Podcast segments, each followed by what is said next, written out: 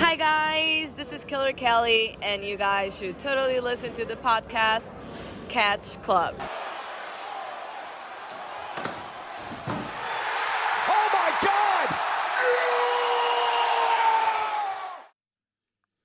Einen wunderschönen guten herzlichen Hallo hier im Catch Club.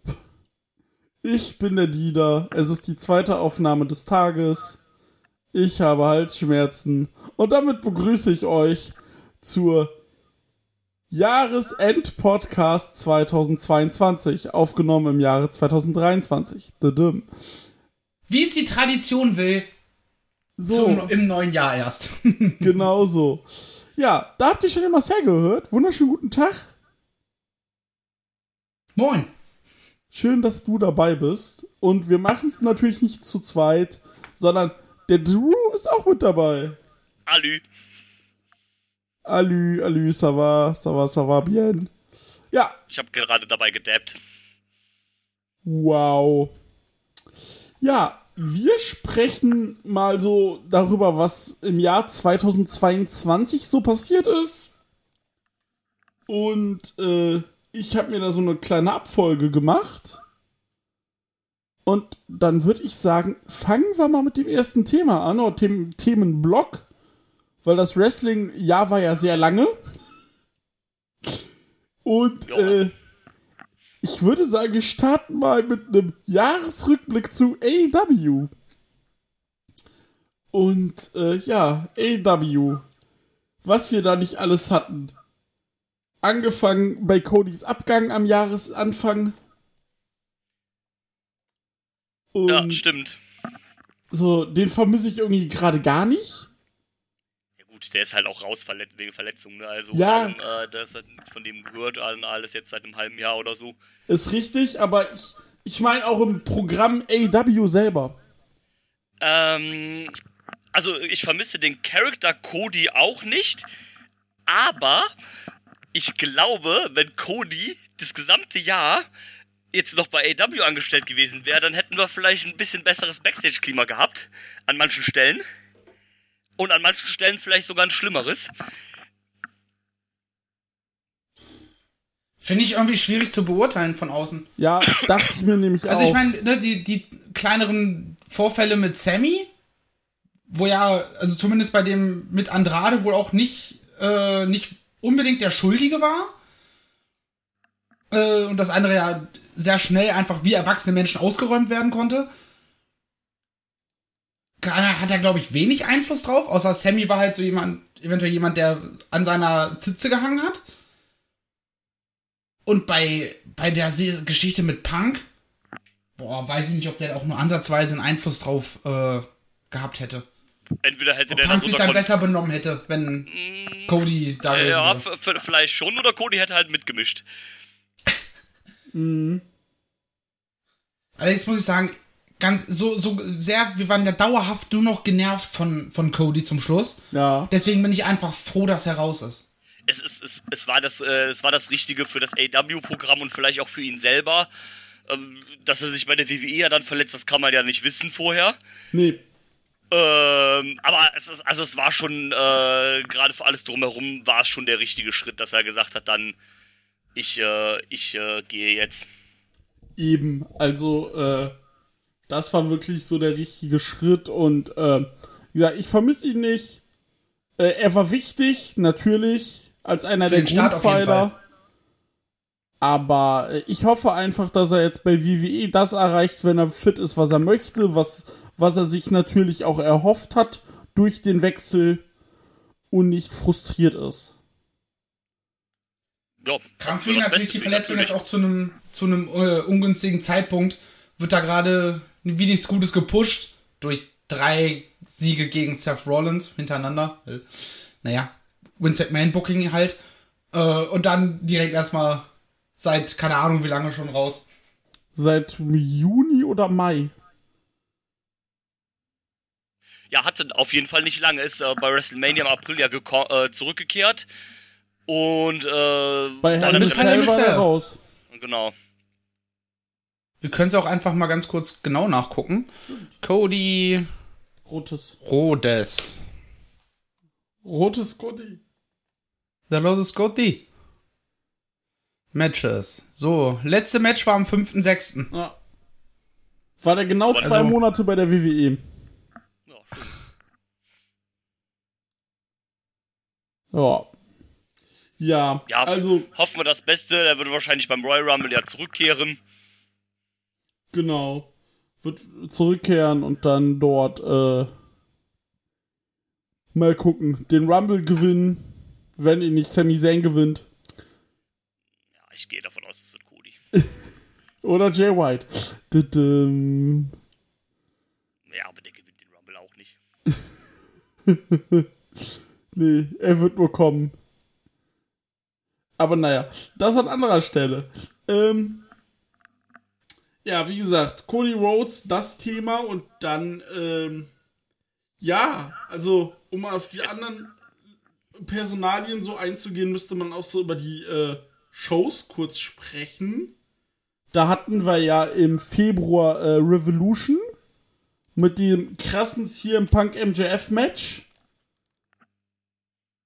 äh, im März, nach dem Karat war das ja. Dann hatten wir ja äh, noch ähm, dort die Gründung des Back Blackpool Combat Clubs und William Regal, der jetzt auch gar nicht mehr wieder da, nicht mehr da ist.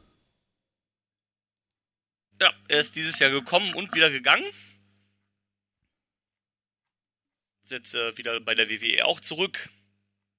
Ja, bisschen schade, aber die Gründe, warum, kann man ja irgendwie auch nachvollziehen. Ja, er hat da jetzt auch eine neue Stelle. Er ist dort jetzt Vice President of Talent Relations. Also der hat da auch auf jeden Fall was zu sagen. Ja, ist ja nie verkehrt. Und äh, ja, und dass er da mit seinem Sohn zusammen äh, rumhängen möchte, kann ich ja auch verstehen. Klar. Also das sollte man auch verstehen können. Genau. Aber du Und, hat uns äh, aber auch bei AW ein großartiges Programm geliefert mit dem äh, Blackpool Combat Club und auch der Abgang war sehr, sehr gut gemacht. Ja, vor allem, ich fand diese Promo am Ende so schön. Ey, ich hab Scheiße gebaut, aber für immer. Backbull Combat Club und so.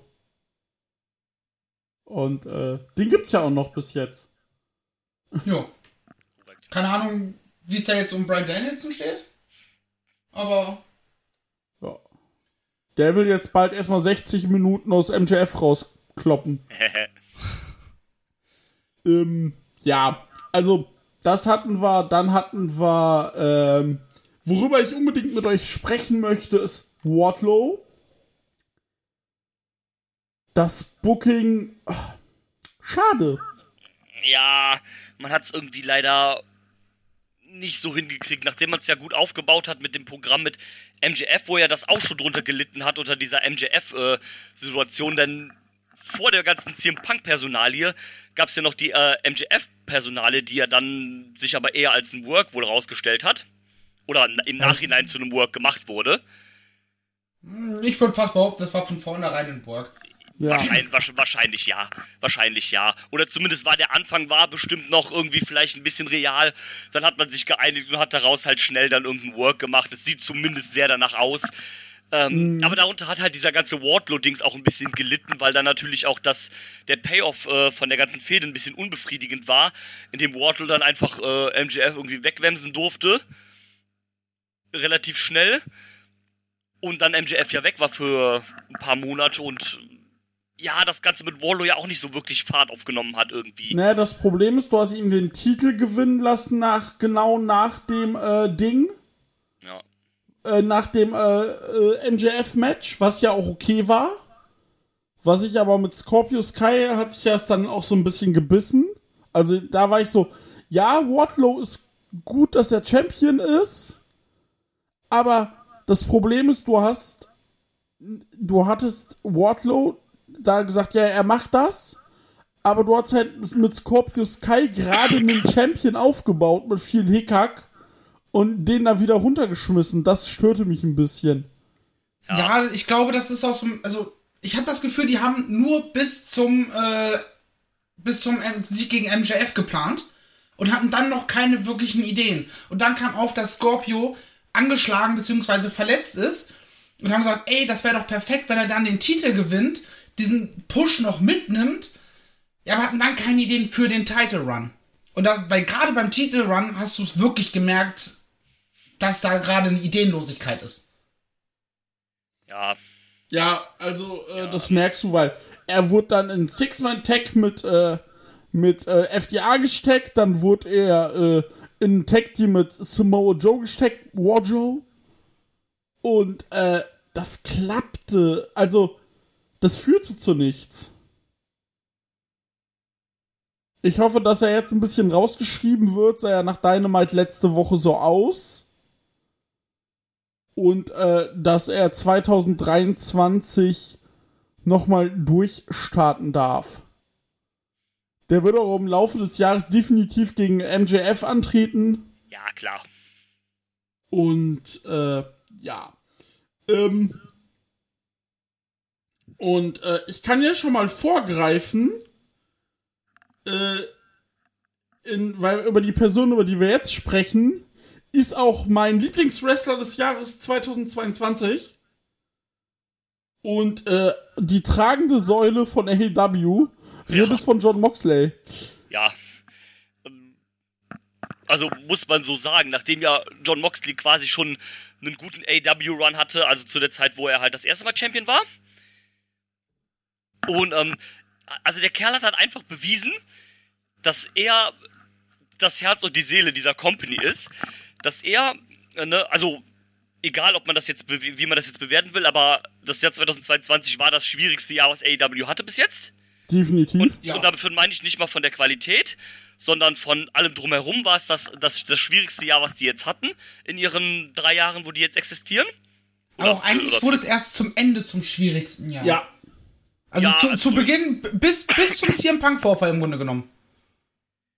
Bis dahin war ja eigentlich soweit alles gut. Weil Cody Du hast MJF schnell aufgebaut mit diesem, mit diesem großartigen Twist, dass er dann wieder da wiederkommt, etc. pp. Genau, Cody. Äh, und wie er sich dann auch den, den Titel geholt hat, etc. Ja, ne, ähm, aber es ist ja trotzdem Fakt. Es war halt das, das, es war das anstrengendste Jahr für AEW auf jeden Fall. Ja. Das herausforderndste. Definitiv. Und ähm, da ist halt so jemand wie John Mox, der hat da einfach bewiesen, der ja wirklich Anfang des Jahres noch weg war, weil er halt äh, in Reha gegangen ist, weil er ja gesagt hat, äh, ich brauche jetzt äh, Zeit für mich, ich habe halt ein Alkoholproblem, um das ich mich kümmern muss. Und ähm, zum Wohl halt für mich, für meine Familie und äh, so weiter.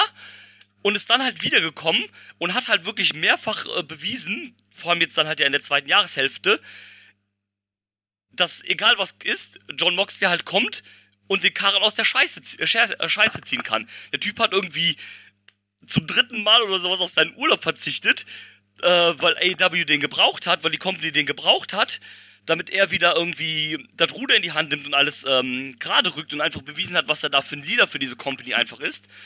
Und ähm, allein dafür muss man ihm schon Props geben, dass er das nicht nur einmal, sondern mehrfach in diesem Jahr bereits geschafft hat. Vor allem ist so dieses, oh, mal gucken, was passiert. Ah, Moxley hält eine Promo. Gut, ich bin wieder im sicheren Hafen. Ja, Äh. und ähm, also dafür hat er einfach bewiesen, dass er wirklich Gold wert ist und dass man sich äh, da wirklich äh, sehr auf den äh, einfach verlassen kann, dass er wirklich durch und durch einfach das Herz und die Seele für äh, von AEW ist mittlerweile. Ja. Na, Eigentlich im Grunde seitdem er da angekommen ist, wusstest du immer, auf Moxley ist Verlass. Richtig. Die, die Storylines sind gut, die Matches sind gut. Teilweise sogar herausragend. Also, was willst du mehr von einem Wrestler?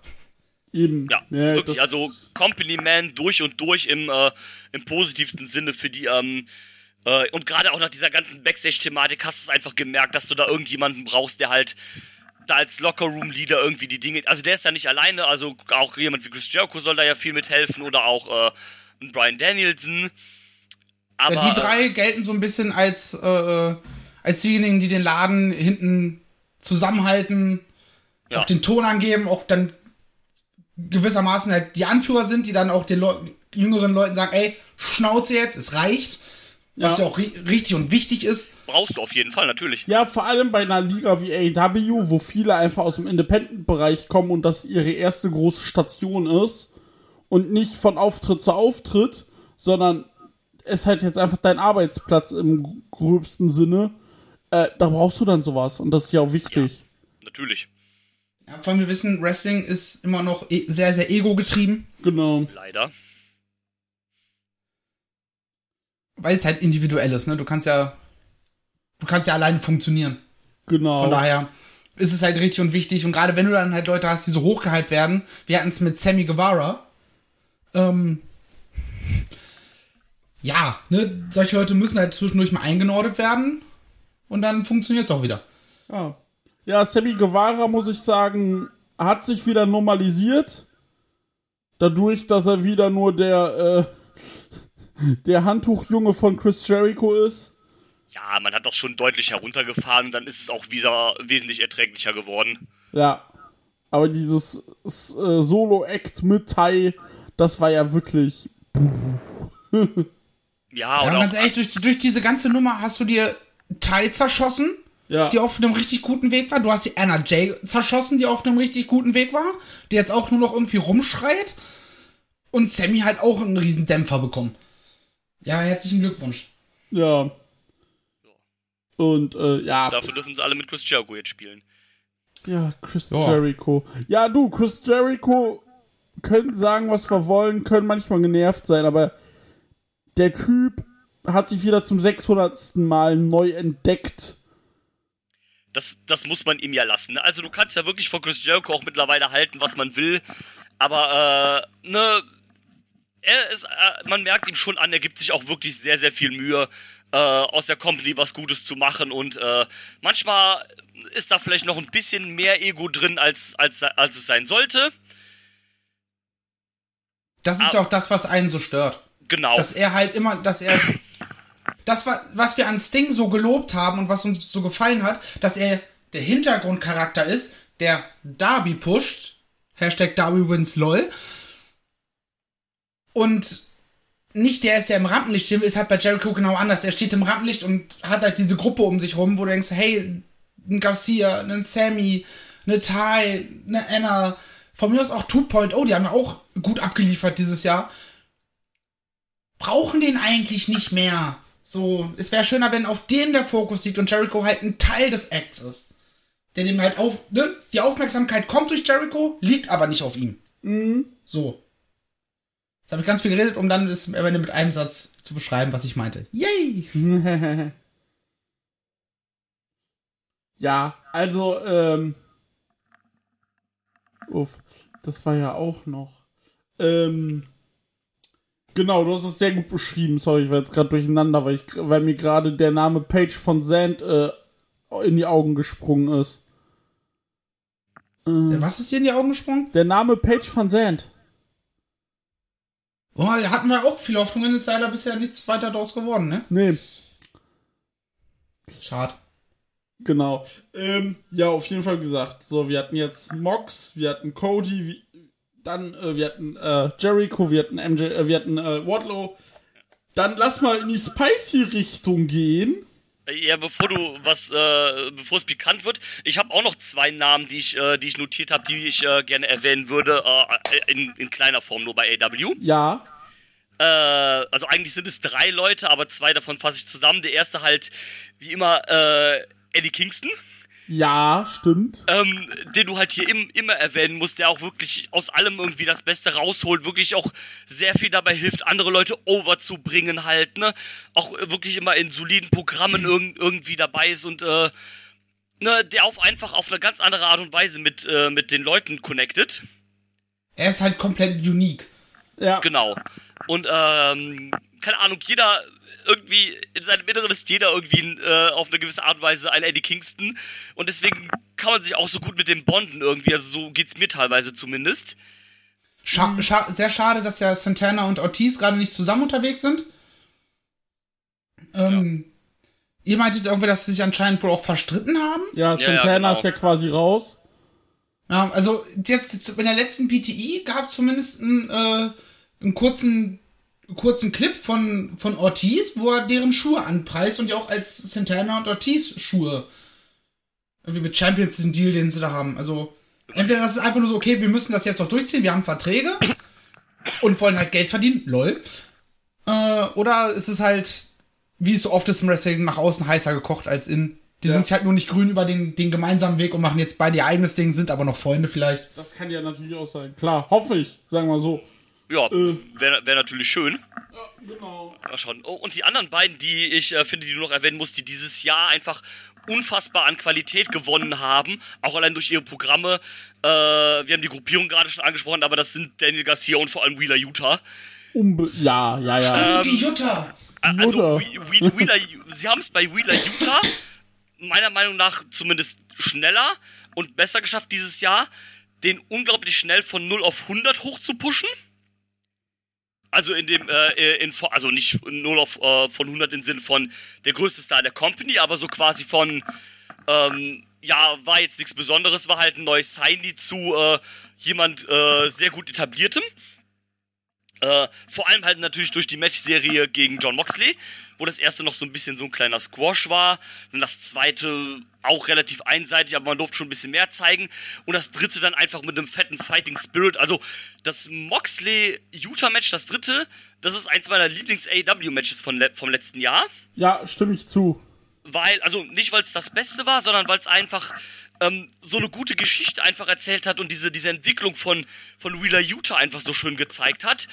Und ähm, da auch wieder Props an Moxley, der einfach total selbstlos bei sowas reagiert hat und ähm, gesagt hat, ich helfe jetzt mit, einfach diesen Star zu kreieren. Also wie gesagt, nicht Star im Sinne von, das ist jetzt der beste Wrestler aller Zeiten, aber man hat dem halt... Sie haben ihn in Position gebracht, ein Star zu werden.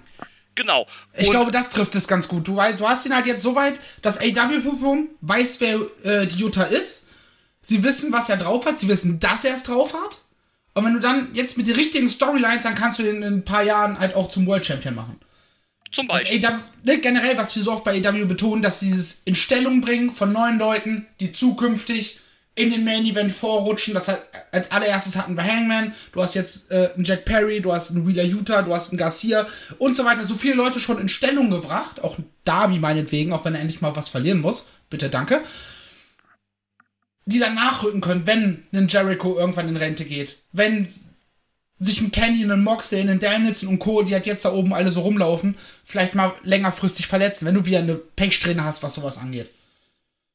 Und das ist einfach richtig und wichtig. Ja, Halt das, was die WWE in den letzten zehn Jahren irgendwie nicht mehr gemacht hat. Nö, das äh, schafft AEW viel schneller. Die haben da einfach ein besseres Händchen für, äh, für sowas zu kreieren. Und deswegen, also Wheeler Utah, da haben sie wirklich das äh, echt gut gemacht. Bei Garcia ist es ähnlich. Der hat nicht so einen krassen Hochschwung gehabt wie, äh, also so von 0 auf 100 wie, wie Utah, finde ich. Aber man hat halt, man wusste halt bei ihm, okay, er ist schon ein guter Wrestler und wir packen ihn jetzt in dieses Stable mit Jericho, um, um ihn in, in ein paar anderen Sachen, also in Sachen zum Beispiel Promo, Character Development und so weiter, um ihn da ein bisschen weiter zu äh, entwickeln lassen zu können. Weil ein großer, Ja. guter Wrestler war er schon oder ist er schon. Es gibt halt andere Dinge, wo man bei ihm halt feilen muss, die halt, äh, ich sag mal, übertrieben gesagt, wo er seine Defizite hat. Und äh, die konnte er dann halt als äh, der Sports Entertainer an der Seite von der JAS oder vorher halt dann jetzt besser äh, entwickeln. Deswegen sind das auf jeden Fall Namen, die ich finde, die man auch erwähnen muss. Wenn es Auf um jeden Und du hast, ja jetzt geht. schon, du hast ja jetzt schon die Saat gesät, dass er sich davon trennt. ja. Dass es dann zum Clash kommt, dass er erst dann Sammy niedermacht und kaputt haut und danach dann äh, gegen Jericho wahrscheinlich bei einem Pay-Per-View, denke ich, irgendwann seinen großen Outcome kriegen wird. Genau. Ja, also die beiden, äh, die hast da, äh, die muss man auf jeden Fall erwähnen. Ähm, wen ich auch noch erwähnen würde in Richtung, müssen wir gucken, was 23 mit ihm passiert, ist definitiv äh, Jack Perry. Ja, Man hat jetzt hingemacht, dass man den Jurassic äh, Express gesplittet hat im Jahr. Christian und äh, der Saurus haben sich von ihm getrennt. Er ist nicht mehr Jungle Boy, sondern Jack Perry. Danke JR dafür. ja, also das Beste, was Er hat JR. den Namen etabliert, ohne dass er etabliert werden sollte. Ja. Ja, Und äh, genau, und äh, er ist jetzt gerade dran, sich durch alle Big Mans bei AW zu prügeln, bis Christian wieder fit ist. Das äh, könnte aber auch ein Problem mit sich bringen, weil diese Jungle Boy oder diese Jack Perry Matches leider immer auf eine sehr, sehr ähnliche Formel laufen. Sprich, er wird von dem großen Dude halt fertig gemacht. Und ähm, also dieses, dieses äh, Underdog-Ding, wie man es auch teilweise bei Darby hatte. Teilweise Ähm, nur bei Darby. Ähm, Ja. Ähm, und ähm, du musst das halt, aber also es, das passt zu Darby mehr, als es zu Jack Perry passt, weil Jack Perry, denke ich, schon in der Lage ist, auch Matches zu, äh, um, um diese Underdog-Rolle rumzuworken. Ja. Ähm, und deswegen muss man aufpassen, dass man halt aus ihm nicht einen zweiten Darby macht. Ich glaube, das, das wird auch nicht passieren, weil er auch schon, schon einen ganz anderen Körperbau hat. ja. Er ist breiter, er ist, glaube ich, auch ein Stück größer.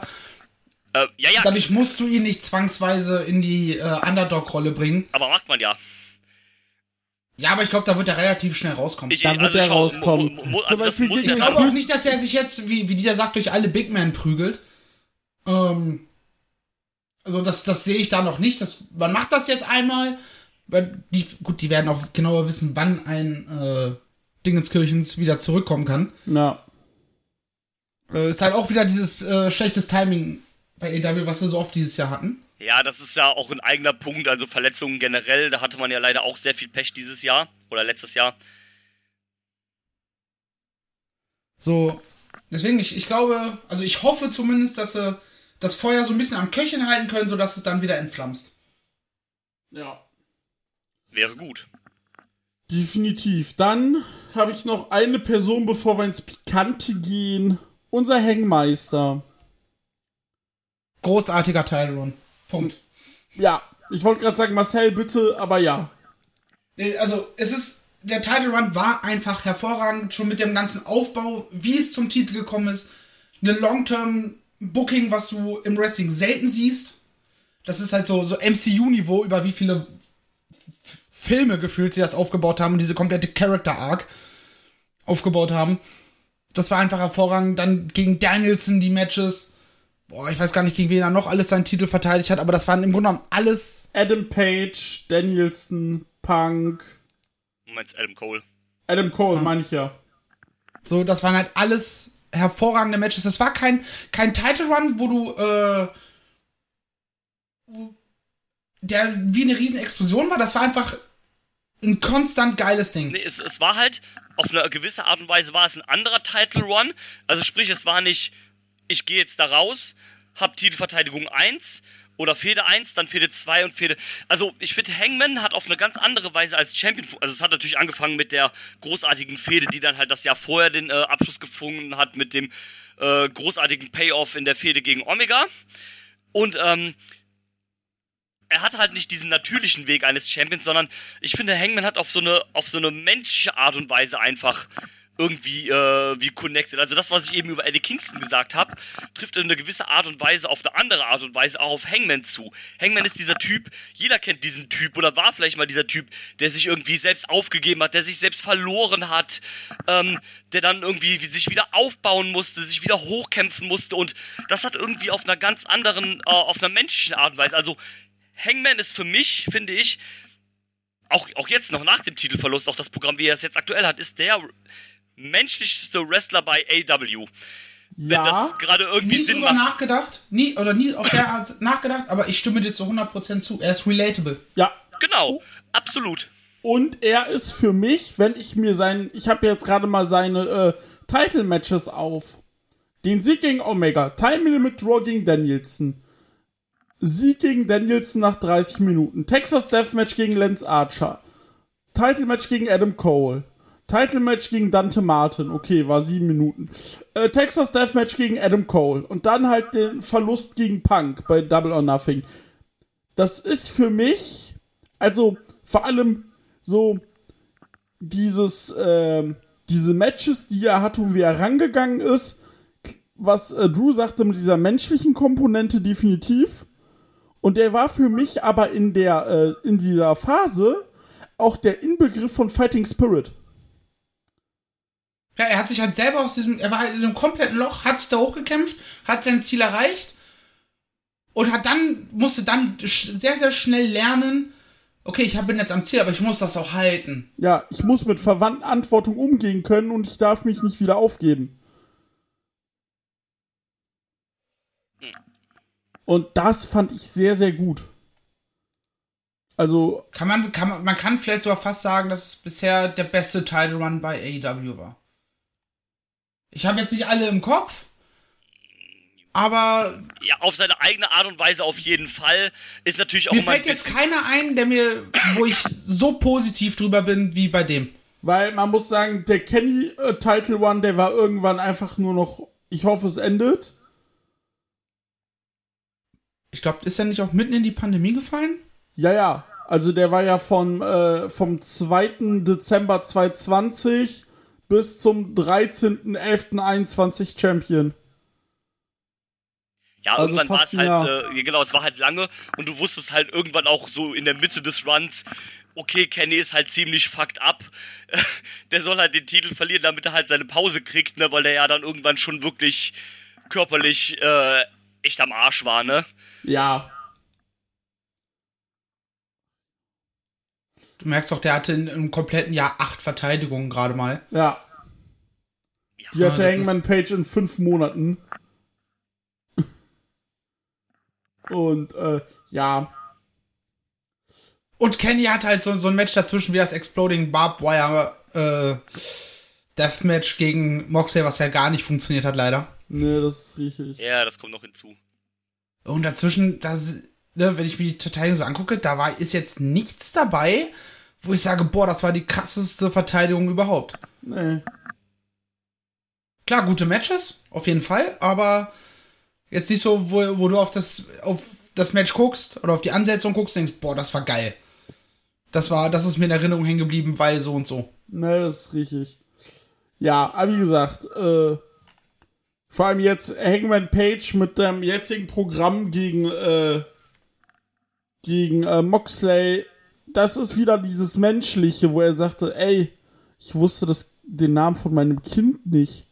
Weil, Ja, du mich, weil du mich aus dem Leben Ja, äh, Lariat hast. das ist doch so krass, das bricht dir doch das Herz, wenn du sowas hörst, äh, wie jemand sowas sagt. Und ähm, auch einfach dieses wieder ähm, so aus sich heraus äh, kämpfen und dann so, ich will's halt beweisen, dass ich dich halt äh, besiegen kann, weil du mich hier halt äh, fertig gemacht hast und sowas halt, ähm, ja, also wirklich gut.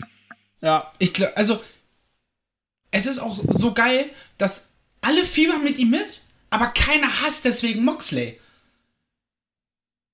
Ne? Versteht ihr, was ich meine? Es sind Ja. zwei Faces gegeneinander. Du rootest mehr für den einen, ohne dass du deswegen den anderen zwanghaft ausbuhen musst. ja, das genau. Und nach dem Match, also die, ich glaube, wir haben jetzt Aufnahmedatum äh, 5.1. Ich glaube, nächste Woche haben sie das Match jetzt Genau. endlich. Und ich, danach wird dann, denke ich mal, Moxley erstmal seine äh, wohlverdiente Pause hoffentlich kriegen. Es sei ihm gegönnt zumindest. Ja, dass er, dass er mal ein, zwei Monate sich mit Frau und Kind irgendwo an den Strand packen kann.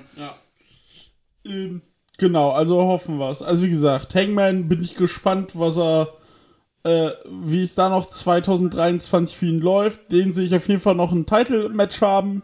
Ja, klar. So ein MJF-Programm, das äh, schreibt sich ja irgendwie auch von selbst. Genau. Und, äh, Was mir ein bisschen sauer aufstößt, ist, wie es mit der Dark Order momentan aussieht. Wenn wir schon bei so, gerade bei Hangman und so weiter sind. Ja. Da ist irgendwie, irgendwie schade, was daraus geworden ist. Es Stu ist halt- raus, Angels raus, hm. und die anderen drei sind momentan so ein bisschen gesichtslos. Die sind halt die Freunde von, vom Hangmeister. Ja, ja, es ist halt ein äh, äh, großer Umschwung. Man hat ja irgendwie, finde ich, nach dem Tod von Brody nie so ganz die Kurve wieder gekriegt, beziehungsweise man hat ja das Beste draus gemacht, indem man halt dann sagt, okay, wir ersetzen jetzt Brody einfach nicht, sondern wir machen halt äh, was komplett anderes mit der Gruppe.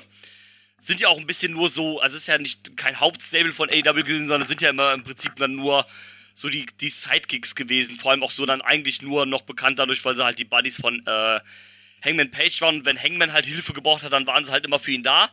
Es waren halt die besten Freunde von Hangman. Aber so richtig wirklich hat man mit ihnen ja jetzt auch nichts gemacht. Die Gruppierung ist ja dann im Laufe des Jahres immer weiter geschrumpft. Wie du schon sagst, äh, Stu Grayson raus, NRJ raus. Ähm, Weißt du, Grayson hatte ich den einen, das eine Mal einen richtigen Pop, weil er plötzlich bei einer Dynamite wieder aufgetaucht ist. ja, das war die. Dynamite in äh, Kanada, glaube ich, ne? Ja, da war er plötzlich wieder kurz da. Da hatte ich einen riesen Pop, hab mich mega gefreut, dachte, oh geil, sie haben sich irgendwie doch noch einigen können. Oder er ist wieder da. Pustekuchen. Und Angels ist halt jetzt bei Impact. Ja, Genau. Angels ist bei Impact und den Indies und äh, Dings ist ja auch raus. Wie heißt er hier? Äh, Preston Vance. Genau, der ist ja jetzt irgendwo da bei der Fraktion. Bei Äh, genau, ähm, Indominables. Also im Prinzip sind die Dark Order ja auch nur noch Uno und die Beaver Boys.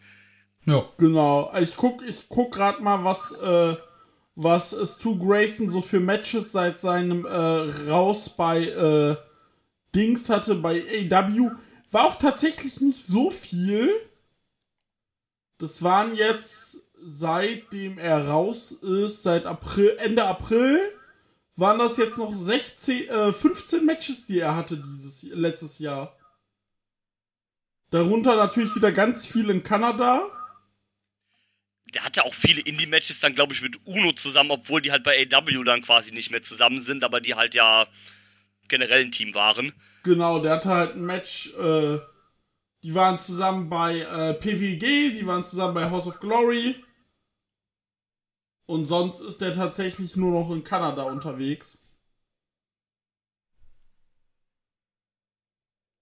Und äh, ja, Ja, ist halt also schade, gesagt, aber manchmal, manchmal ist es so, manchmal kann man sich da nicht einigen, dann muss man, das heißt ja nicht, dass die Tür zu ist. Es kann ja immer noch sein, dass man in einem Jahr oder sowas oder im Laufe des Jahres jetzt vielleicht sagt, äh, wir können uns doch wieder vorstellen, miteinander zu arbeiten, lass mal wieder irgendwas starten oder sowas halt.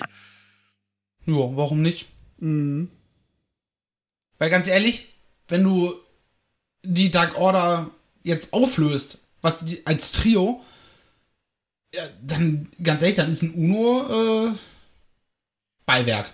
Ja, Dann Da kann er bei Dark und Dark Elevation catchen. ja, also bin ich- Silver und Reynolds haben ja dann das Glück, dass man sie für die Tag Team Division einsetzen kann.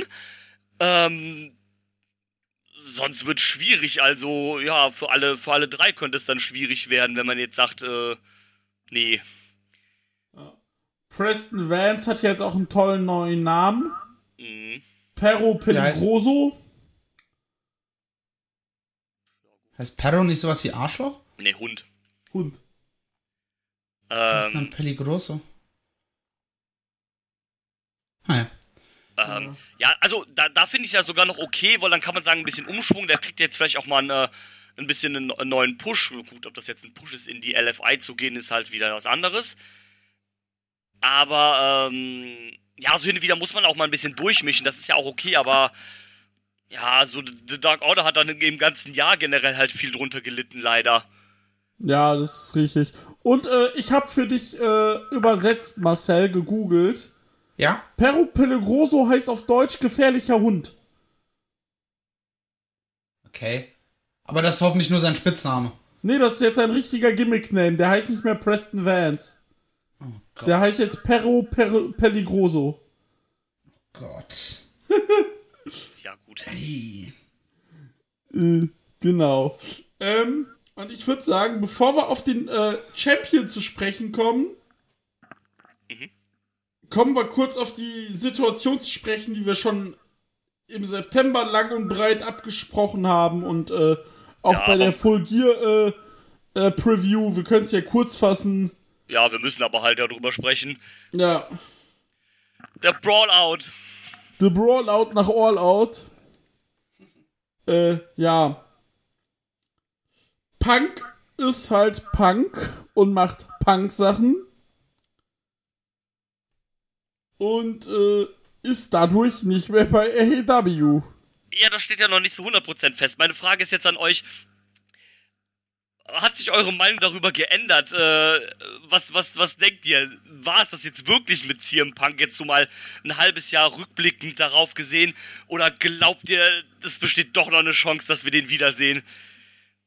Also eine Chance, es ist Wrestling. Das heißt, eine Chance besteht immer. Ja.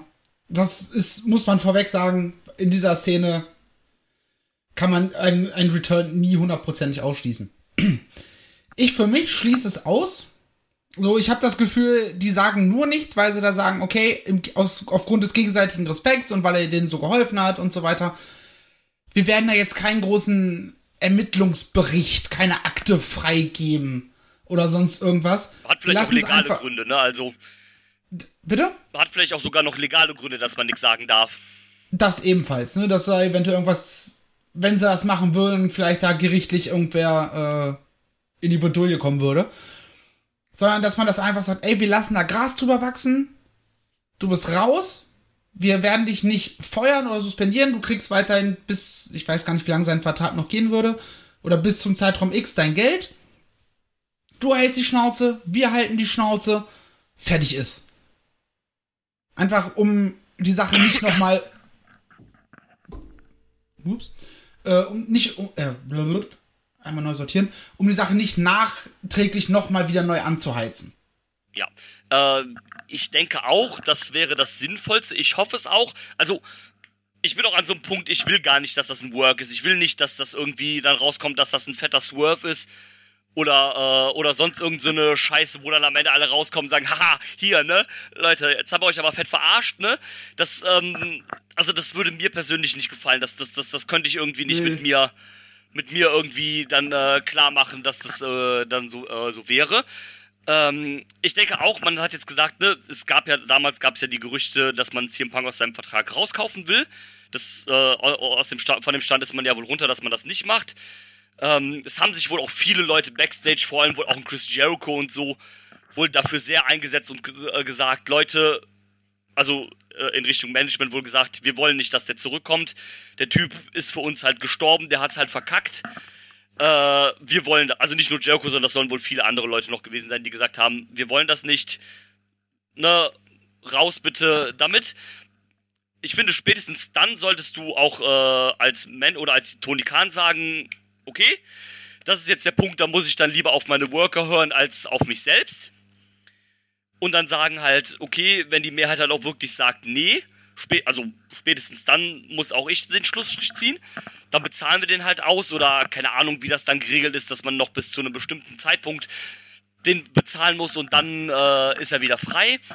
Äh, CM Punk scheint damit ja auch kein Problem zu haben. Der macht äh, schon wieder fröhlich, kommentiert er irgendwelche MMA-Veranstaltungen und so weiter. Also dem scheint es auch egal zu sein, mehr oder weniger.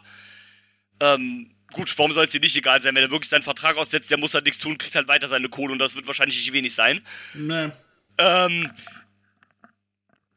keine Ahnung, bei mir ist dieser kleine Punkt in mir drin, ist einfach, der mir sagt, dass wir den im Sommer nochmal wiedersehen.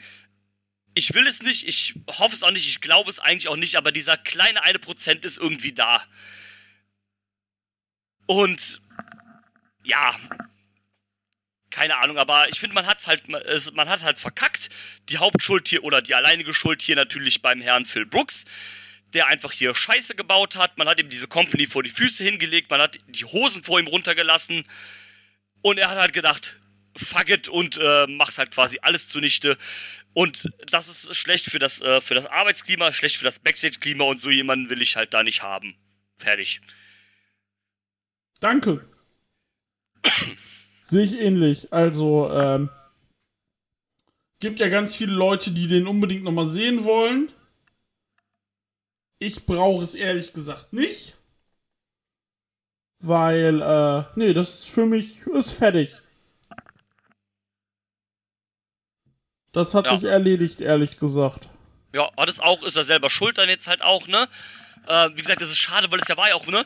Mit dem Debüt dann halt im, im, im Jahr davor und allem und hat ja auch wirklich AEW viel geholfen, hatte ja auch gute Fäden und so weiter halt. Also die Fäde gegen MJF war großartig, die gegen Hangman, auch das kleine Programm gegen Ende, gegen John Moxley war ja wirklich richtig gut. Aber unter so Umständen, das ist halt keine Fehde, also nicht das beste Match der Welt, die beste Fehde der Welt ist halt, ist halt dieses ganze äh, Drama und drumherum nicht wert. Nichts Nein. ist das wert.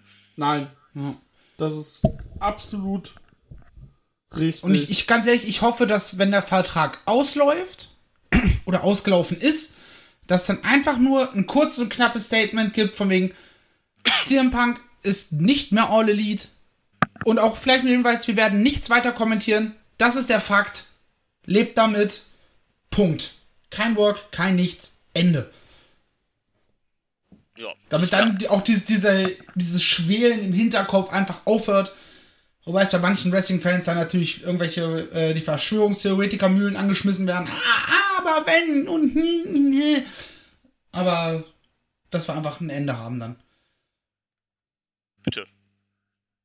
Ja. Genau, und dann, also das haben wir damit abgeschlossen. Dann kommen wir zur letzten Perso Person Personalie. -p -p -p Personalie. Der MJF. Yes. Der Max. Ein Garant für Promos, die hitten. Also, puh. Also, Wenn der, wenn der einen Mic kriegt, dann, dann weißt du ganz genau, jetzt wird gottlos auf Mutter gegangen. aber richtig gottlos. Ja, also, nee, ähm, guter Typ. Ähm, ja, man braucht über die Fähigkeiten, von dem braucht man, glaube ich, gar nicht reden. Vor allem was, also Ingring, ne, auch gut, aber auch gerade äh, Mikrofon, wenn der Typ anfängt zu reden, ne, dann regnet's Geld, dann, wär, dann werden Leute feucht im Höschen und äh, es werden ehrenlos Mütter gefickt. Also, ähm, ne, krasser Typ und der ist halt auch erst 27 oder sowas, ne? Ja.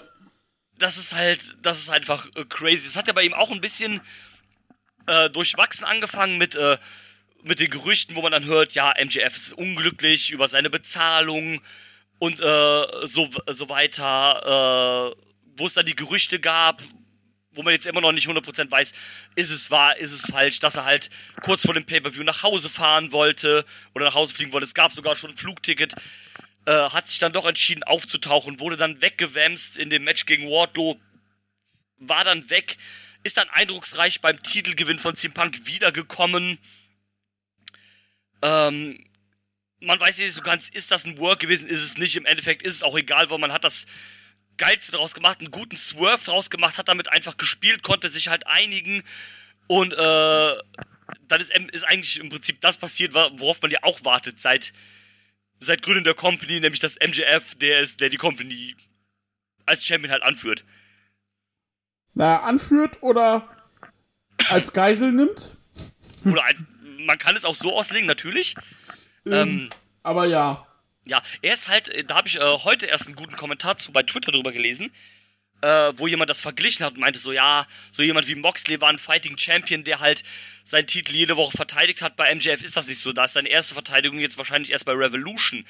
Ähm, aber das ist ja genau der Punkt, weil John Moxley als Champion und MJF als Champion, das sind ja zwei komplett verschiedene Personen. Also John Moxley ist der klare Fighting-Champion, der halt die Konfrontation sucht, der den Leuten auf die Fresse hauen will, der sich prügeln will. MJF ist der, übertrieben gesagt, der reiche, arrogante Schnösel, der sich versucht, überall rauszuwinden, wo er halt eine Zwickmühle findet. Und er wäre in K-Fab ja bei Dynamite nicht mal aufgetaucht, wenn er nicht vertraglich dazu verpflichtet wäre. Und, ähm, ist halt eine, ein ganz anderer Kaliber als Champion. Und das ist halt wichtig, dass du halt diese Seite und diese Seite hast in der Company, dass halt der Champ, also dass halt, es wäre Quatsch, wenn MJF da jetzt rauskommt und einen tut, als ob er der super Babyface wäre. Äh, ah, ich bin der Fighting Champion, kommt jede Woche gegen einen neuen Gegner. Let's go, Bro. Das wäre so ein lustiger Approach, den du halt mal einen Monat ziehen könntest. Aber du brauchst ja auch äh, verschiedene Facetten von einem World Champion, sonst ist es ja immer wieder das Gleiche. Und. Den, die Sparte, die, ihr, die er spielt, spielt er einfach perfekt aus. Es wird halt zu seinen Stärken ausgespielt, weil er ist nicht dieser Big Match Wrestler, wie das zum Beispiel Moxley ist, wie das Kenny Omega ist, wie das Hangman ist. Er kommt halt viel über Storytelling und, äh, und über Geschichten erzählen und so weiter halt. Deswegen braucht er nicht jede Woche halt ein, ein Fünf-Sterne-Match oder sowas halt. Dazu Wenn habe man mal ehrlich ist, rein wrestling-technisch sind die Matches auch eher durchschnittlich. Ja. Rein in-ring-technisch. Aber dadurch, dass du eine Storyline darum baust, dass du diese Storyline in das Match, in die Match-Story mit einbindest, ist es halt hervorragend. Ja, Richtig. Der kommt halt über andere Komponenten als über fette Moves. ja. Ja. Und äh, was man sagen muss, ich habe jetzt gerade mal seine Matchübersicht bei Cage Match aufgemacht. Der hatte im kompletten Jahr 2022 neun Matches. Klar, der war ja auch Gut für die eigene Gesundheit. Genau, der war ja auch quasi vom äh, Ende Mai von Double or Nothing bis All Out weg. Drei Monate, okay. Und äh, 2021 hatte er auch nur, Sekunde, da ist es, äh, 15, 16 Matches. Ja, ja, das ist, äh, das ist nicht viel. Der wird halt sehr gespart eingesetzt. Ähm, ist ja auch zum Beispiel äh, jemand Aber das von. musst du bei so jemandem doch auch machen. Ja, richtig, natürlich. Ne, so jemanden kannst du nicht wie einen Brian Danielson jede fucking Woche rausschicken. Dann nutzt es sich ab. Genau. Ja, es es- es ist richtig, ist halt auch ein anderer Charakter als. Also den kannst du halt nicht vergleichen mit jemandem wie John Moxley oder Brian Danielson, der halt da rausgeht, dann äh, sein Ding durchzieht, äh, 20 Minuten jede Woche catcht und dann halt wieder geht. Das ist halt, äh, darüber geht halt MJF nicht, ne? Und das ist ja, Ja. auch richtig und das ist ja auch normal. Und dann sind es ja auch so Punkte wie zum Beispiel, dass man halt gesagt hat, okay, MJF ist jemand, der halt exklusiv für Dynamite ist. MJF äh, ist nicht bei Rampage. Wenn du MJF sehen willst, musst du Dynamite einschalten. Und ähm, sowas halt, diese, diese Exklusivität, dieses Besondere halt, die, dass er noch dabei, diese so eine besondere Aura in einem gewissen Maß halt auch irgendwie. Und ähm, das ist halt ganz viel auch Character Protectment natürlich, die du hier betreiben, betreibst und betreiben musst bei jemandem wie äh, MJF halt. Übrigens, ab vor Rampage, ich bin immer noch der Meinung, dass Rampage eine zweite Stunde braucht. Schön, dass Sonst- du das sagst. Ich habe mir nämlich aufgeschrieben, äh, Rampage Positionierung, wie geht's mit Rampage weiter? Ja, ähm, da, darf ich anfangen? Gerne. Ähm, also Ramp ich habe immer gesagt, ich habe gesagt, als Rampage an den Start gegangen ist, habe ich gesagt, Rampage super, die beste Stunde im, äh, im Wrestling. Mittlerweile ist das, haben sie das wirklich sehr zurückgefahren. Also es gibt da auch gute, gute Ausgaben dabei, oh, keine Frage, ne? Aber und das ist auch nicht das gleiche wie Dynamite. Es ist ja auch, ist ja auch klar. Es ist halt schon deutlich die B, die zweite Show, ne? Das ist ja auch okay. Sondern, äh, ne, Dynamite ist ja die Hauptshow, läuft ja auch auf dem größeren äh, TV-Sender, hat den besseren TV-Spot, also ist ja, geht zwei Stunden, also ist ja auch alles richtig, ist das Flaggschiff. Aber die Art und Weise, wie halt mit Rampage teilweise gefahren sind, mit Matches, die zum größten Teil oft egal sind, äh, die, die wirklich sehr kurz sind, dann hast du da fünf Matches, wovon drei aber Squashes sind. Ähm, die, äh, die Positionierung ist nicht so gut. Äh, teilweise werden auch leider Hauptfäden nicht so gut äh, nach Rampage übertragen, wie zum Beispiel MJF. Der ist halt exklusiv bei, äh, bei Dynamite. Also das kannst du an einer Hand abzählen, wie oft der bei Rampage war. Ich wüsste jetzt auch spontan keine Rampage-Show, wo ich, wo MJF da bestimmt irgendwann war der mal da, aber ähm, ne, you get my point und ähm, dass da auch gerade dann oft mal irgendwelche kleinen oder schwächeren Storylines bei Rampage halt äh, aufgezogen äh, werden, die halt, ich sag mal, bei Dynamite dann vielleicht keinen Platz haben oder sowas halt. Das ist wirklich immer schade und ähm, eine zweite Stunde könnte da vielleicht schon helfen, äh, allein äh, dazu beitragen, dass du vielleicht auch mal ein paar Matches länger ziehen kannst, äh, ein paar, vielleicht auch mal so ein paar größere Fäden, die dann exklusiv nur bei Rampage sind. Jetzt nicht die Top-Fäden, aber auch schon mal so ein bisschen größeres, vielleicht irgendwelche Upper-Kader, die nichts zu tun haben, sind dann vielleicht für so ein paar Wochen, geht die Fäde dann halt nur über Rampage oder sowas. Das, Ja, äh, und, und was ich noch äh, hinzufügen will, du hast sieben Titel bei AW. ja. Acht, wenn du den FTW Championship mitrechnen möchtest. Du hast ein riesiges Roster, aber du hast nur drei Stunden. Und Ja. logischerweise liegt der Fokus auf, den, auf dem Main Event. Und du hast nicht genügend, gen, genügend, du hast nicht genügend Zeit, das alles zu implementieren. In dieser, diesem Ding. Und wenn du Rampage eine zweite Stunde gibst und sagst, ey, ne, okay, vielleicht ist, pass auf das Design, das sind, ist so ein zweimal Dynamite, nur mit teilweise unterschiedlichen Storylines. Und die, die Titel wechseln, vielleicht dann wird, geht der TBS-Titel mal vorrangig, wird da bei Rampage äh, die Storylines erzählt. Ja, und dann danach ist es dann wieder äh, der World Women's World Title, der hauptsächlich bei Rampage erzählt wird. Und so mixt du das hin und her und hast halt genügend Spotlight für all deine Titel. Ja, das Problem ist, glaube ich, auch, was ein Problem ist. Ähm, Rampage ist halt die meiste Zeit nicht live. Also klar, auch von den Live-Ausgaben waren ein paar dabei, die nicht gut waren. Aber ich glaube, ein dauerhaftes Live-Produkt würde der Show auch helfen. Als Ja, das nur halt. Problem ist bei Rampage, Entschuldigung, Ne, erzähl weiter. bei Rampage ist das Problem, die gehen Head to Head mit SmackDown. Ja, Deswegen laufen die erst um 10 Uhr, damit man es nicht so krass hat. Und äh, das ist halt das Ding. Ich glaube, würden die donnerstags laufen, dann wäre das kein Problem. Aber dadurch, dass sie an, einfach an diesem Sendeplatz sind und ähm, sind ja auch ein bisschen die Hände gebunden. Ich bin aber auch der Meinung, wenn du bessere Ratings für Rampage willst, reden wir mal darüber, dann hol man einen MJF oder zeig mal bedeut äh, äh, gute, bedeutende Matches. Das Ding ist, so beim, ähm, wenn ich mal so durch meine Liste gucke, so Rampage, habe ich schon mal eine 5 gegeben. Eine 5, die 5 ist bei mir die schlechteste Note. Und sonst ist das in der Regel alles so bei 4. Und 4 steht bei mir für okay. Und es ist dann aber teilweise auch eher, wie Drew schon sagte, egal. Und es gibt dann schon mal Ausreißer, aber die sind tatsächlich selten geworden und dann freut man sich auch drüber, wenn da was passiert. Aber ja, Ich glaube, der Zustand halt von, von Rampage sagt, äh, wird ganz gut damit beschrieben, dass ich teilweise vergesse, Rampage zu gucken. ja, Also klar, ne, am Wochenende hat, hat ist auch bei mir meistens immer was zu tun. Man ist immer irgendwie unterwegs. Aber irgendwie vergisst man es dann oft. Dann, dann sitze ich, äh, komm ich, sitze montags im Homeoffice, dem so, oh, Rampage lief ja. Und dann mache ich es an. ja, Ja, weil es gibt ja auch oft keinen Grund einzuschalten, sozusagen, oh, ich muss jetzt unbedingt Rampage gucken, weil ähm, das und das halt passiert, ne? Oder weil da und da jetzt irgendwas krasses passiert. Nur das hast du ja nicht. Es reicht ja meistens, wenn, äh, äh, wenn, ähm, Dynamite, äh, wenn du Dynamite guckst. genau. Ja, das ist äh, tatsächlich sehr gut beschrieben. Ja, wie gesagt, bei Rampage muss sich was ändern. Äh, über die Leute haben wir gesprochen. Ja. Ähm, ja, worüber wir noch sprechen können, ist tatsächlich ähm, Ring of Honor. Tony Khan hat dieses Jahr Ring of Honor gekauft. Oh, letztes Jahr. yes. Ja.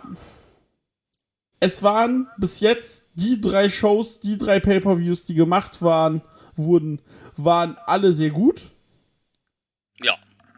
Und das Ding ist, man hat jetzt einen, äh, man hat einen äh, VOD-Service angekündigt. Den alten Honor Club gibt's jetzt unter watchrh.com. Keine Werbung. Ähm, Keine bezahlte zumindest. keine bezahlte.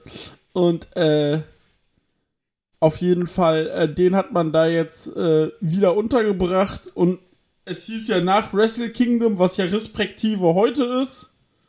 Also ich denke mal, in den nächsten Wochen werden wir dann genauer erfahren, was dann mit, äh, was dann mit äh, hier Dynamite, äh, nicht Dynamite, mit RH TV los sein wird.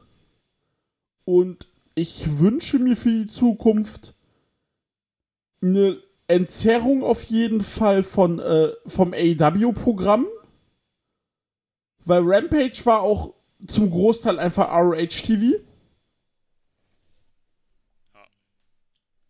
Und äh, da hoffe ich mir einfach, dass das ein bisschen besser wird und äh, dass man das gerne mal featuren kann. Klar, so ein Claudio als RH-Champion, dass man den bei AEW sieht, ja. Klar, aber ich brauche jetzt zum Beispiel die Shonobi Shadow Squad oder auch so Embassy, die muss ich da nicht bei Dynamite sehen. Das reicht, wenn ich bei äh, RH sehe. Ja, du musst auch eine gewisse Exklusivität äh, Genau. herstellen. Genau. So, wenn ich Claudio sehen, wenn ich Samoa Joe oder wenn ich Claudio sehen will, sehen wollte, jetzt in den letzten Wochen, ich hätte nicht RH eingeschaltet, weil ich wus wusste, ich krieg ihn ja bei AEW. ja. Warum soll ich dann RH abonnieren? Genau. Und dann halt nee. gewisse. Zusätzlich, du kannst dann auch einen gewissen Talent-Exchange machen. Äh, ne, hin und wieder ist dann mal ein AEW-Wrestler bei einer Ring of Honor, äh, in einem Ring of Honor-Programm mit dabei. Andersrum genauso. Du kannst Ring of Honor auch so ein bisschen als Ausbildungsstelle benutzen. So, das funktioniert dann, glaube ich, ganz gut. Ja. So, ich, wenn ich es richtig in Erinnerung habe, jetzt bei Dynamite äh, hat sich ja Samoa Joe zum Beispiel an Nick Wayne vergriffen, der im Publikum saß. Wäre eine perfekte Storyline für Ring of Honor. Ja. Und äh, ja, apropos Nick Rain, ich weiß nicht, ob du das mitbekommen hast, was passiert ist, als äh, Dynamite auf Air ging. Nö. Kann ich gerade mal kurz sagen, hier Spoiler für alle, die noch kein Dynamite geguckt haben. Nachdem Darby den Titel gewonnen hat, haben er und Sting äh, Nick Wayne in den Ring geholt und gesagt, ja, hallo Nick Wayne, sobald du mit deinem College, äh, mit der Highschool fertig bist, äh, bekommst du einen Title Shot. Das heißt aber auch, dass Darby dafür ein halbes Jahr Champion sein müsste. Ja. Nick Wayne hat erst in einem halben Jahr seinen Abschluss. Yay. Dann hoffen wir mal, dass es eher nur so ein Promo-Stunt war. Oder sie kriegen es hin, Darby mal anders zu erzählen. Ja, Dass es uns wieder Spaß macht und wir uns auch freuen, dass er gewinnt. Ja, der war gut. Äh, der war gut. Yay. Äh, ähm, das Ding ist, ich hatte gerade bösen Vergleich, aber Darby Allen würde selbst gegen uns den Underdog wresteln. Ja, wahrscheinlich. Ja. Also, wenn ich, der hatte gegen irgendwen vor Wochen ein Match, relativ belanglos, aber es hat der halt gewrestelt wie, ein- wie, also, da dachte ich mir, ja, das war gegen Anthony Henry oder auch gegen Cole Carter, es war so, Digga, das sind mehr oder minder bei, bei AW designierte Jobber, du wrestelst gerade, als ob die dich abfertigen. Und so ein Cole Carter ist halt, ja, so ähn ähnliches Körpermaß. Also, das fand ich auch gar, also, da Ja, muss halt definitiv was passieren. Ja, aber da wird nichts passieren halt, ne? Also, nee. ähm, Ja, weil es halt, er hat immer noch zu viele Fans, dadurch funktioniert es. Und keiner sagt ihm so, hey, willst du nicht mal langsam einen Twist in dich reinbringen? So weird das klingt zu sagen, in dich reinbringen gerade. Aber ne, willst du nicht mal einen Twist in deinen Charakter bringen, in deinen, in deinen Wrestling-Stil etc. pp? Meinst du nicht, das wäre mal angebracht jetzt nach drei Jahren AEW und drei Jahre Underdog? Ja. Hm. Äh, ja, genau. irgendwie da muss man ja auch mal einen Charakter wechseln, wenn man merkt, es wird halt irgendwie, äh, im Englischen sagt man ja immer so schön, wenn der Charakter stale wird, dann muss man halt mal irgendwie was anderes machen oder sowas, ne? Da stimme ich zu. Und äh, ja, ähm, genau. Also das haben wir und dann äh, genau Ring of Honor bin ich gespannt und dann mal kurz Pay-per-Views, äh, Pay-per-Views All Elite 2022 haben ja weitestgehend alle abgeliefert. Also Ja. Ich, wenn, ich, wenn ich mich retten sind, der letzte war, letzte oder vorletzte war etwas schwächer im Vergleich, aber immer noch äh, super gut zu gucken. Ja, selbst die schwachen Hat immer noch AW super Pay-Per-Views viel- sind halt gut, ne? Also, Gen genau das ist das, was ich gerade damit andeuten wollte. Mir sind nur die richtigen Wörter nicht eingefallen. Aber das, das war das, was ich meinte. Selbst die schwachen Pay-Per-Views waren immer noch besser als das, was man in 90% der anderen Also wir hatten am. Anfang des. Jahres hatten wir äh, Revolution mit Kingston gegen Jericho, mit äh, dem Face of the Revolution Leiter Match, mit äh, dem Dog Collar Match, Moxley Danielson, Adam Page gegen Adam Cole. Dann hatten wir ja, äh, dann hatten wir ja noch ähm, Double or Nothing mit dem äh, Titelgewinn von Punk. Und äh, Ja. dann hatten wir All Out. ja, allerdings kann man noch dazwischen dazu zählen natürlich äh, Forbidden Door. Das ist auch tatsächlich mein Lieblings-Pay-Per-View dieses Jahr gewesen von AW. Ähm, ja, würde ich, äh, würde ich, ähm, zustimmen. Und, ähm, genau, würde ich zustimmen. Ähm, fand ich auch äh, ein sehr gutes Pay, wo hatte da, da natürlich schon so das Verletzungspech so ein bisschen angefangen. Für, Ja, damit ging es ja los. Ich Für glaube, gef gefühlt die halbe Karte musste ja umgeschmissen werden. Genau. Und ein Adam Cole hat, glaube ich, schon verletzt gerasselt. ja. Weswegen es auch teilweise ein bisschen weird war, das Match. Aber. Ja. Genau. Aber Ich finde, so- war halt eine schöne, eine schöne äh, Aufhellung der klassischen AEW Pay-Per-Views, weil du eben äh, die ganzen äh, New Japan Athletinnen, beziehungsweise Athleten ist ja in dem Fall nur, äh, dabei hattest. Genau. Und wir hatten ja dann noch das äh, Debüt von Claudio Castagnoli. Stimmt, das war ja auch bei der Show, hast recht. Und. Äh, Ist nicht auch Athena an dem Tag debütiert? Äh, äh, äh. Nee. Nee. Ah, dann habe ich falsch in Erinnerung. Ähm, ich weiß gar nicht, wann die Nummer debütiert ist. Gut, dass wir drüber sprechen. Ähm, auf jeden Fall, ähm, genau, hatten wir halt das. Und äh, das war so tatsächlich so mein, mein, meine Lieblingsshow dieses Jahr. Äh, und ja, äh, wollt ihr noch irgendwas zu AW sagen? Nee, ich finde für mich, also meinerseits kann man abschließend sagen, es war ein, ein troubled Jahr, ne? Also da war Ja. viel Troubles mit dabei. Wir hatten ein paar Backstage-Dramen, ein großes davon. viel Verletzungspech zum Ende des, also vor allem das zweite Halbjahr, sagen wir es mal so, das zweite Halbjahr war schwierig, aber sie haben es äh, sehr, sehr gut geschafft, sich da wieder rauszuhangeln äh, und dafür zu sorgen, dass wir wieder ein, das AW-Produkt haben, was wir sehen wollen. Genau. Das auch ganz gut.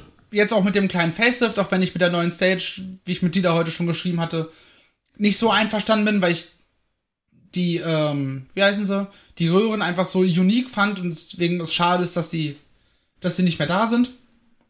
Und auch irgendwie, dass die Absperrungen und der, dieser Ring Apron immer noch im alten Design sind, während alles andere jetzt dieses blau-rote hat, mit diesen Neon-Effekten und 3D-Effekten gedöns.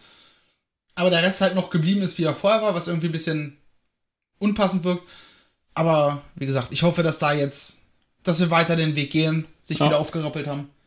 Äh. Äh, wie, wie heißt es, sagt man so auf, in, in Facebook Spruchart, Krone richten, aufstehen, weitergehen. Ja, also das trifft's ganz gut. Und äh, noch eine kurze Sache, die ich jetzt äh, die Tage gelesen hatte, letzte Woche. Äh, Tony Schiavone, viele sagen auch, das ist mein großer Bruder. Ähm, ist dein jüngerer Bruder. Das haben wir aber hier schon etabliert, Dieter. Ja, ja, Also ist wirklich. richtig. Äh, vor allem jüngerer Bruder. Ähm, auf jeden Fall, er ist ja jetzt mittlerweile Senior Producer und Special Advisor to Talent. Und er hat ja erläutert, was er da tut. Mhm. Und ich zitiere, es gibt viele Dinge, um die sich Tony Khan nicht kümmern möchte. Und so muss ich mich darum kümmern. Sei es Talent Relations oder organisatorische Dinge. Ja, Und also ne, jemand wie Tony Khan kann das ja auch irgendwann ab einem gewissen Grad nicht mehr alleine. Äh, nein, und ich möchte das auch ehrlich gesagt nicht, weil der Typ steht sonst vor einem Burnout. Ja, richtig. Und ähm, dann muss man sich halt irgendwann auch mal jemanden zur Hilfe suchen. Halt, das ist ja keine Schande oder sowas. Dann stellst halt jemanden ein oder gibst ihm noch eine andere Position dazu und dann ist halt ein bisschen Unterstützung. Ist ja alles cool damit. Und äh, das Schöne ist, er wurde gefragt, ey, wie machst du das dann mit Leuten, die äh, Konflikte haben? Ja. Und äh, wie macht man das? Und er sagte, er, Da gibt's er, eine Rückhand von Papa und dann ist Ruhe im Karton. ja, quasi, er hat eine konsequente Vorgehensweise. Ich zitiere.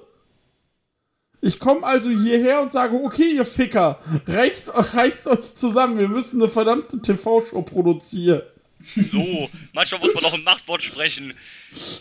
Und äh, das ist der perfekte Abschluss, um zu sagen, AW, schwieriges Jahr, aber wrestlerisch wie immer abgeliefert, Lieblingsliga, Punkt aus, fertig. Und von dieser Lieblingsliga wechseln wir jetzt nach Japan, um mal so ein paar Sachen abzufrühstücken, nicht Drew? Korrekt. Womit möchtest du denn anfangen? Dann fangen wir an mit dem, was für mich äh, in diesem Jahr tatsächlich in Japan das große Highlight war. Ja, Und zwar ist es äh, Stardom. sehr gerne. Die, die, ähm, sie wird ja auch eigentlich ganz äh, gerne immer die, die, ähm, die Fastest Rising Promotion genannt, weil ich einfach finde, dass die es geschafft haben, jetzt wieder innerhalb eines Kalenderjahres, das war vom, vom, vom Jahr 21 auf 22 schon so, und jetzt nochmal, so finde ich, haben die einfach einen wirklich guten Rise, ähm, Rise hingelegt, also nicht Rise im Sinne von Ivan Kiew, sondern von Aufstieg. Und ähm, haben wirklich ähm, äh, haben sich auch mit, äh, mit New Japan mehr oder weniger zusammengetan, beziehungsweise mit Bushiroad sind sie ja aufgekauft worden. Und ähm, Warum habe ich das nur verdient? was ist los? Du, ich bin immer noch bei Ivan, Ivan Kiew. Ach so, ähm, äh, haben da halt einen, einen wirklich großen Aufstieg äh, gemacht, wirklich delivered und ge auch äh, gezeigt, dass Women's Wrestling die Spitze sein kann. Also, dass äh, Women's Wrestling mithalten kann bei allem, was äh, die Männer tun. Ja, Und ähm, deswegen ist auch für mich tatsächlich der Grund, auch natürlich ein bisschen dem äh, der ganzen Situation um AW rumgeschuldet, dass ich sage, dass Stardom dieses Jahr für mich die beste Company im Jahr 2022 war. Kann ich nachvollziehen.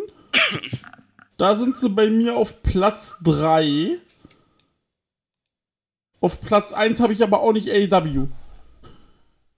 Ja, habe ich mir fast gedacht.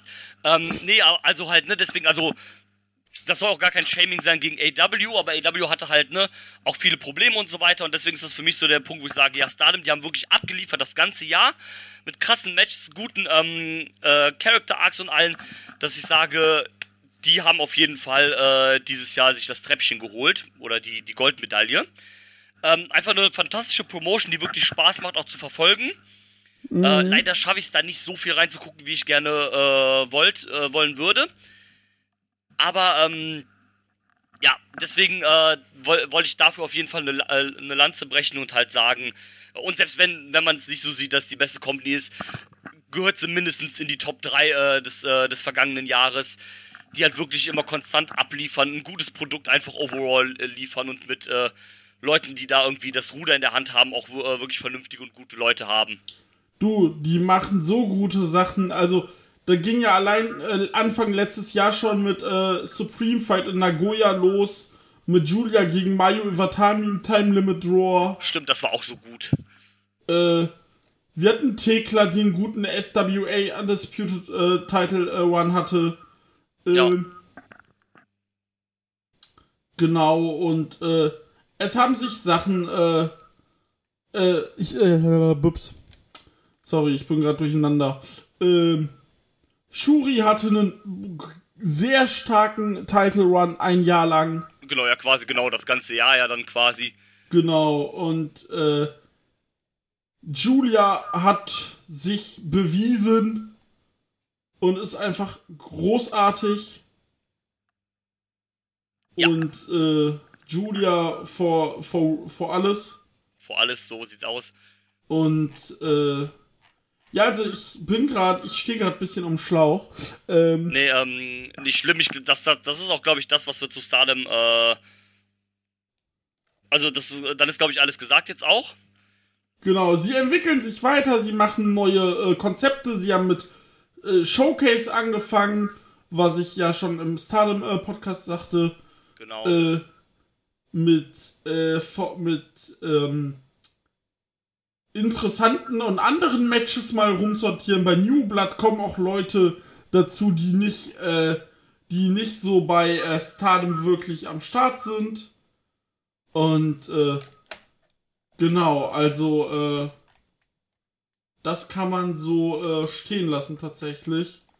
genau. Und äh, die machen gut. Wir hatten mit Julia gegen Shuri jetzt vom 29.12. eins der besten Matches des Jahres. Ja, hatten wir noch einen sehr, sehr späten Match of the Year Contender, aber muss, muss man gesehen haben.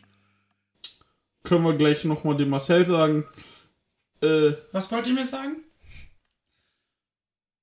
dass du dir äh, Stardom Shuri gegen Julia anguckst. Okay, müsst ihr mir, sch- schreibt mir am besten nochmal oder schreibt in Discord, äh, welche Show das genau war. Ja, Weil es ist, äh, ihr Catch zu, wir wissen es, Japan ist nicht, ist generell nicht so mein Ding, deswegen sitze ich hier gerade nur und, äh, und starre ins Leere. Ja. Und höre euch zu und das ist ja okay. Ähm, genau, also das können wir zu Stardom sagen. Wir können auch zu Stardom sagen, dass Drew und ich dieses Jahr wahrscheinlich mehr dazu machen werden. Ist Weil auf ja, jeden Fall als der ich, als ich Plan. wiederkam, hat, gucken, hat du gerade erwähnt, dass. Jetzt habe ich dir reingeredet, Entschuldigung. Nicht schlimm. Ich wollte nur sagen, als ich gerade reingekommen bin, äh, hast du gerade erzählt, dass es für dich die Top-Company dieses Jahr war. Von daher habe ich mir schon fast gedacht, dass ihr dazu mehr machen wollt. Ja, sehr gut. Und äh, Ähm, ja, da, das auf jeden Fall dazu. Du hast da bestimmt noch ein paar andere Zettel, äh, Namen auf deiner Puro-Liste. ja, also nach Stardom, ich würde dann zuerst mal über New Japan reden. Ja, äh, und nicht über was anderes zuerst. Ähm, ja, New Japan hatte dieses Jahr ein schwieriges Jahr, mal wieder. Weil sie haben immer noch mit Corona zu tun. ja, das ist ja leider in Japan auch ein bisschen stärker ausgeprägt, als das noch in der westlichen Welt ist. Also auch was eure Restrictions und so angeht. Ja, dann hatte man wieder das Problem, dass man zwei Tage Tokyo Dome veranstaltet hat, die, äh, letztes Jahr. Dann diese komische New Japan gegen Noah Wrestle Kingdom in Yokohama Show. Ja, stimmt. ähm, dass man das hatte und äh, man konnte sich dann aber, dann hatte man Verletzungspech und dann konnte man sich aber im Laufe des Jahres so mit dem, äh, es durften wieder Leute einfliegen, das hast du gemerkt. Ja. Ja, man Es- hatte ja auch. Bitte. Sag du, Entschuldigung? Nee, ähm, red äh, weiter. Ich glaube, du willst auf dasselbe hinaus, also äh, erzähl weiter. Nee, sag du. Nee, ich wollte nur sagen, ähm, man hatte dann ja auch wirklich ein gutes äh, G1 dieses Jahr wieder. genau. Äh, zumindest halt auch ein anderes so ein bisschen halt. Man hat ja diesmal einen anderen Twist drin mit den, äh, mit dem anderen Format. Genau, vier Blöcke. Ja, das wollte ich eigentlich nur gesagt haben gerade noch. Genau. Und dann äh, hatten wir äh, auch so ein bisschen Verschiebungen. Es gibt Suzuki-Gu nicht mehr. Äh, Ja, aber irgendwie ja doch wieder. Naja, das ist nur Just for Guys. Äh, Just for Guys. Und ähm, Suzuki-Gun gibt's nicht mehr. Dann gibt's äh, ja House of Torture nervt immer noch. Ja, den Bullet Club gibt's leider immer. Suzuki Gun gibt's nicht mehr, den Bullet Club gibt's leider immer noch. United Empire ist toll. Ja, ähm, das ist ja auch ein Name, der, auf den man halt mal ein bisschen genauer eingehen kann. Das ist halt auch für mich, äh, äh, das heißt leider, äh, wollte ich schon sagen, das ist halt für mich der Wrestler, der sich mit John Moxley um den Platz 1 äh, streitet. Das ist nämlich Will Osprey. So. Ähm, ne, ob du jetzt Osprey oder äh, John Moxley dieses Jahr besser findest, ist eine Geschmackssache. Es kann auch ein Münzwurf sein, wenn du dich nicht entscheiden kannst. Äh, Ich hab's daran festgemacht, welche, was ich mehr gesehen habe. Und zwar halt einfach durch das Format von AEW war es halt einfach äh, Moxley. was okay ist, wenn du mir jetzt sagen würdest, es wäre Osprey, hätte ich äh, auch gesagt, du hast vollkommen recht. Also, wie gesagt, das ist eine persönliche Präferenz an der Stelle von jedem. Die hatten beide ein unfassbares Jahr. Osprey auch viel wirklich getan für die Company. Äh, große Matches, stand im G1-Finale gegen Okada. Ähm, hat äh, der Serie äh, mit Shingo ein weiteres Match hinzugefügt. Hat den United States Title jetzt ein halbes Jahr getragen. Genau. Ähm, also er war nicht so, es ist bei ihm nicht so krass wie beim Moxley, dass ich sagen würde, er hat jetzt den Karren irgendwie mehrfach versucht wieder aus der Scheiße zu ziehen. Aber er war schon eins der deutlichen Highlights äh, im New Japan, ja. Das Ding ist, um den Karren aus der Scheiße zu ziehen, müsste man äh, erst äh, in den Motorraum gehen und den Motorraum aufräumen. Ja, das ist richtig. Und, ähm, aber ich finde, man kann schon sagen, dass New Japan, also, es ist jetzt falsch zu sagen, oh, die haben sich gefangen und jetzt ist alles wieder geil. Das, das, das wäre jetzt eine übertriebene Aussage, aber man kann durchaus sagen, dass ähm, man so einen kleinen Umschwung merkt, dass es ein, so langsam in kleinen Baby-Steps zumindest wieder ein bisschen bergauf zu gehen scheint. Und ähm, das ist ja dann schon mal ein richtiger Schritt in die Richtung. Also, wir sind weit davon entfernt, wieder auf altem Glanz zu sein oder sonst irgendwas halt, ne? Dass alles geil ist wieder, ne? Da, auf das Horus brauchen wir uns jetzt nicht setzen, denke ich mal. Das Aber- wird nicht passieren. Ja, aber man ist auf einem, man ist auf einem okayen Weg. Man hatte, ich würde sagen, overall ein besseres 22, als man ein 21 hatte. Ja, Und ähm, dementsprechend ist es ja in irgendwie in Art und Weise auch eine Steigerung. Ähm, aber es ist halt noch ein weiter Weg, um wieder zu sagen, oh, New Japan ist wieder die Company, die es halt irgendwie 2015, 16, 17, 18 war, ne? Wenn wir überhaupt wieder daran kommen, was ich bezweifle. das bezweifle ich auch. Und ähm, das kann man halt overall sagen. Da- Da haben auch gerade so Leute natürlich wie Osprey, Shingo und viele äh, Leute haben halt da, da dazu beigetragen. Okada auf seine Art und Weise bestimmt auch. Ja. Jay White nicht. Nee, Jay White. Ja, Jay White, können wir kurz drüber sprechen? Ja, Äh, Jay White ist mal wieder gebrochen. Lol. ja, Und äh, für Marcel, ich hole mal Marcel gerade ab. Der hat den Main Event und seinen Titel bei Wrestle Kingdom gestern verloren. Und danach hatte er wie vor paar Jahren wieder so ein äh, so so eine äh, ich ich bin kaputt Promo, ja. aus so der er bekannt Break- ist, Breakdown. nicht geworden Wurde nur ist. legendäre Promo. Ja. Sowas ähnliches hatte er wieder. Ja, also nicht äh, promäßig in dem krassen Ausmaße, aber es ging so in die Richtung halt. Und äh, ja, Aber es sieht wohl auch diesmal nach einem Umschwung oder nach einem Abgang aus, wahrscheinlich. Genau, weil er jetzt bald ein Match hat. Loser Leaves Japan. Und ich gehe dann stark davon aus, dass er dann auch wirklich die Company verlässt. Hat Gegen wen hat er das Match? gegen Hikuleo, den, äh, den Bruder von Tamatonga. Aber er hat die Challenge gemacht, also er wird verlieren. Also Hikuleo ist kein groß genuger Name, dass du es aufbaust, dass er durch eine Niederlage die Company verlassen muss. Ja. Das ist schon relativ obvious, in welche Richtung es gehen wird. Und ähm, ja, ist halt die Frage, ne? Ist es halt ein großer Swerve und es sind, äh, er geht dann einfach nur zu den New Japan US Shows? Wird es AW? Wird es vielleicht die WWE?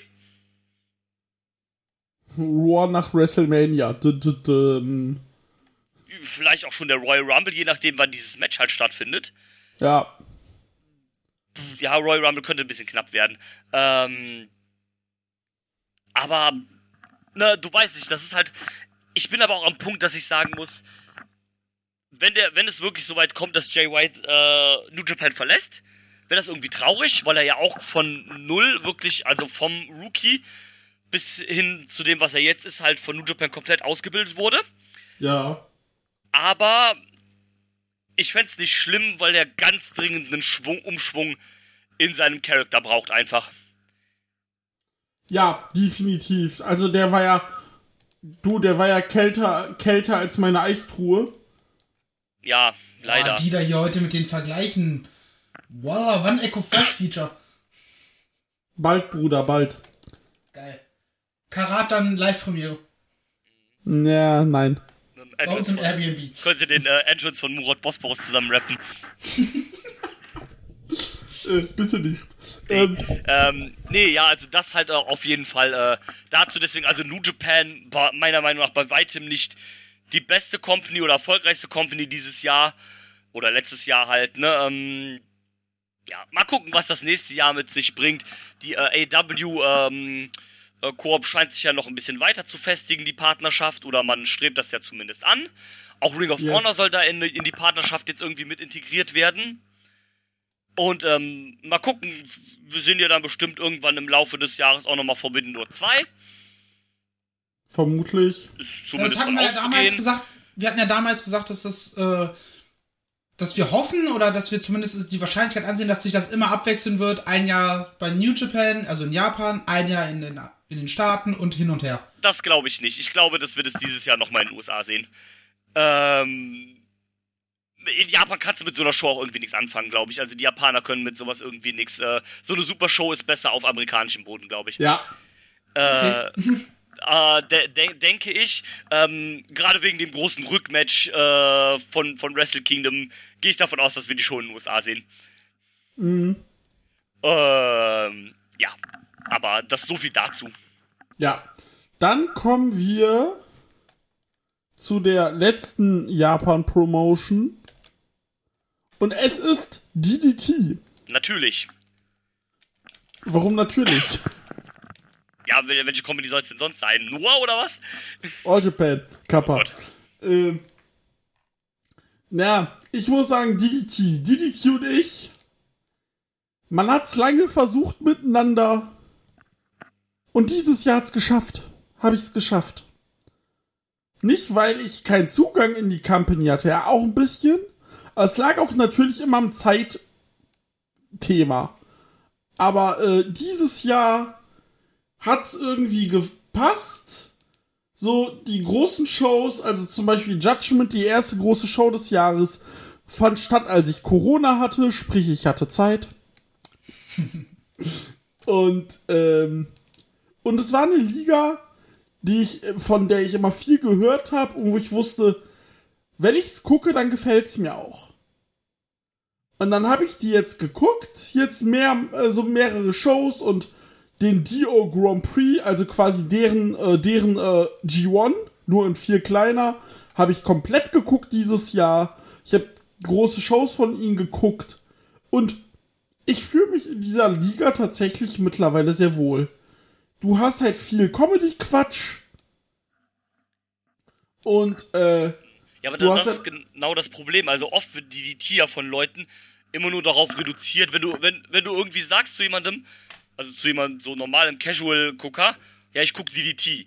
Dann hörst du immer nur als Antwort, ja, das ist doch das, äh, wo die mit den Gummipuppen wresteln oder wo die sich äh, Böller in den Arsch stecken oder sowas halt, ne? Das ist immer das eins, also das ist immer das, womit DDT halt abgestempelt wird, leider. Und, ähm, oder mit dieser exzessiven Comedy, die die ja auch haben. Das, das stimmt ja auch, ne? Also, die haben so ein, in Anführungszeichen so ein Quatsch, weil es ist ja kein Quatsch, ich finde es ja auch geil, ne? Wo dann Leute mit äh, Gummipuppen irgendwie 20-Minuten-Matches wresteln und sowas halt. Aber ähm, es wird halt immer da abgestempelt und dadurch vergisst man halt, dass die wirklich auch konstant sehr gute Programme und gutes Wrestling einfach haben.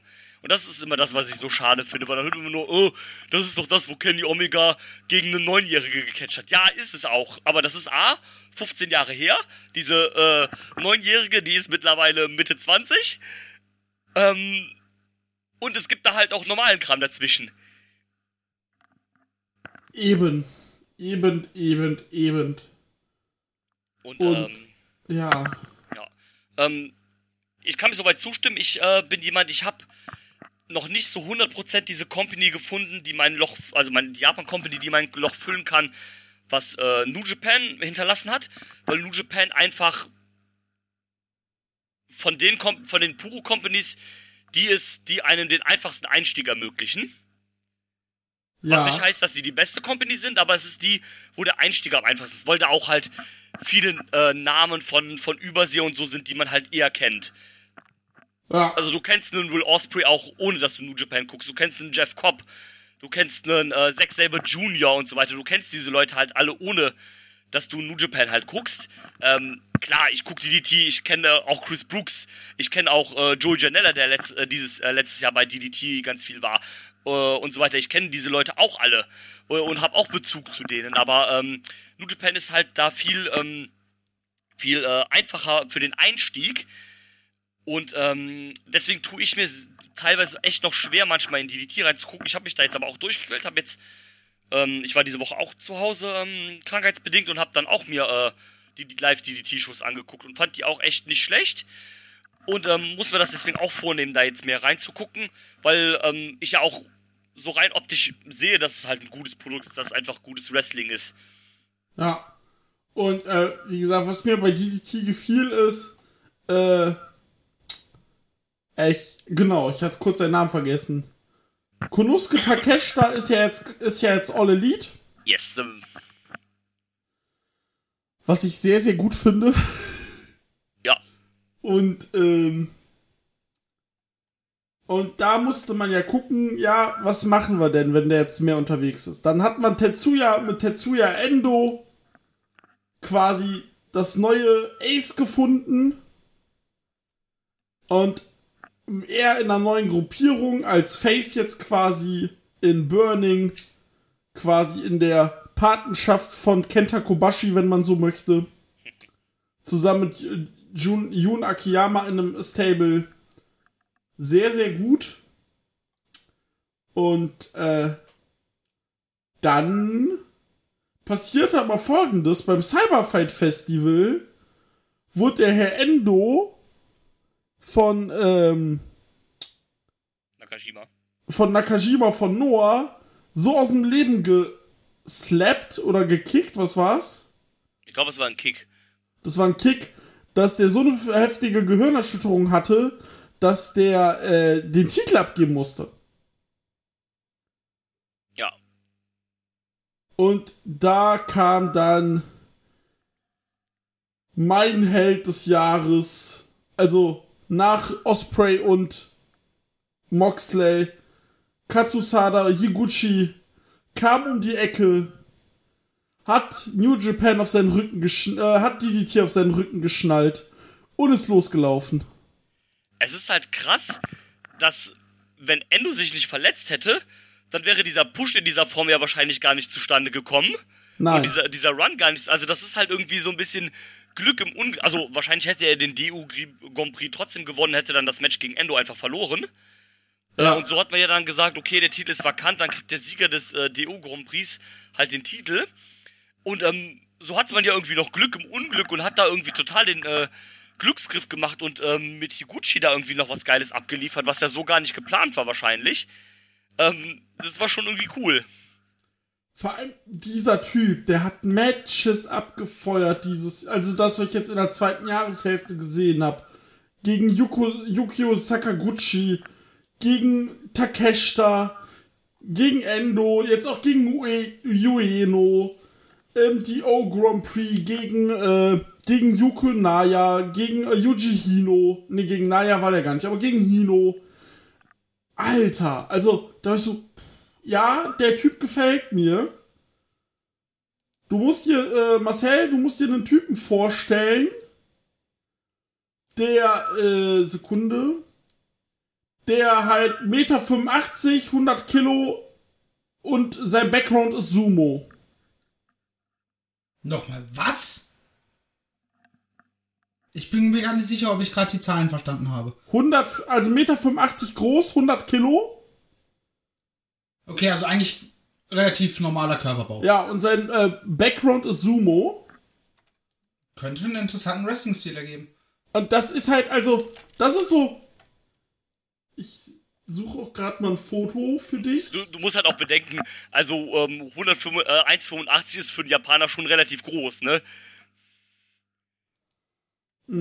Und äh, ich zeig dir gerade mal ein Foto, damit du äh, siehst, wie der, äh, wie du den vorstellen kannst. Und er hat auch so dann wirklich so diese, diese Sumo-Ding in seinem äh, Moveset äh, etabliert. Also mit diesem Stamp. Sein Finisher ist ein Brainclaw Slam. Das heißt, er macht halt diese Brainclaw und hebt dich aber dabei hoch und wirft dich auf den Boden.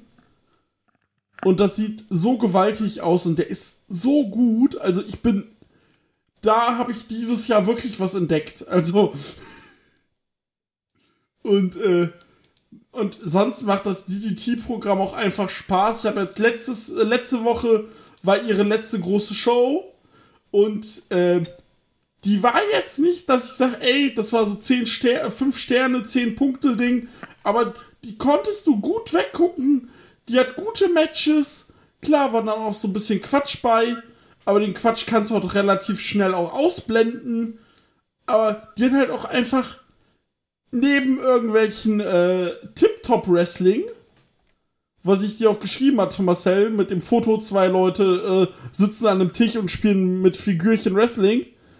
äh, Ja, stimmt, das hast du mir geschickt. wo das dann halt äh, erst darin äh, in einer zehnminütigen PowerPoint-Präsentation erklärt wurde, warum das so ist.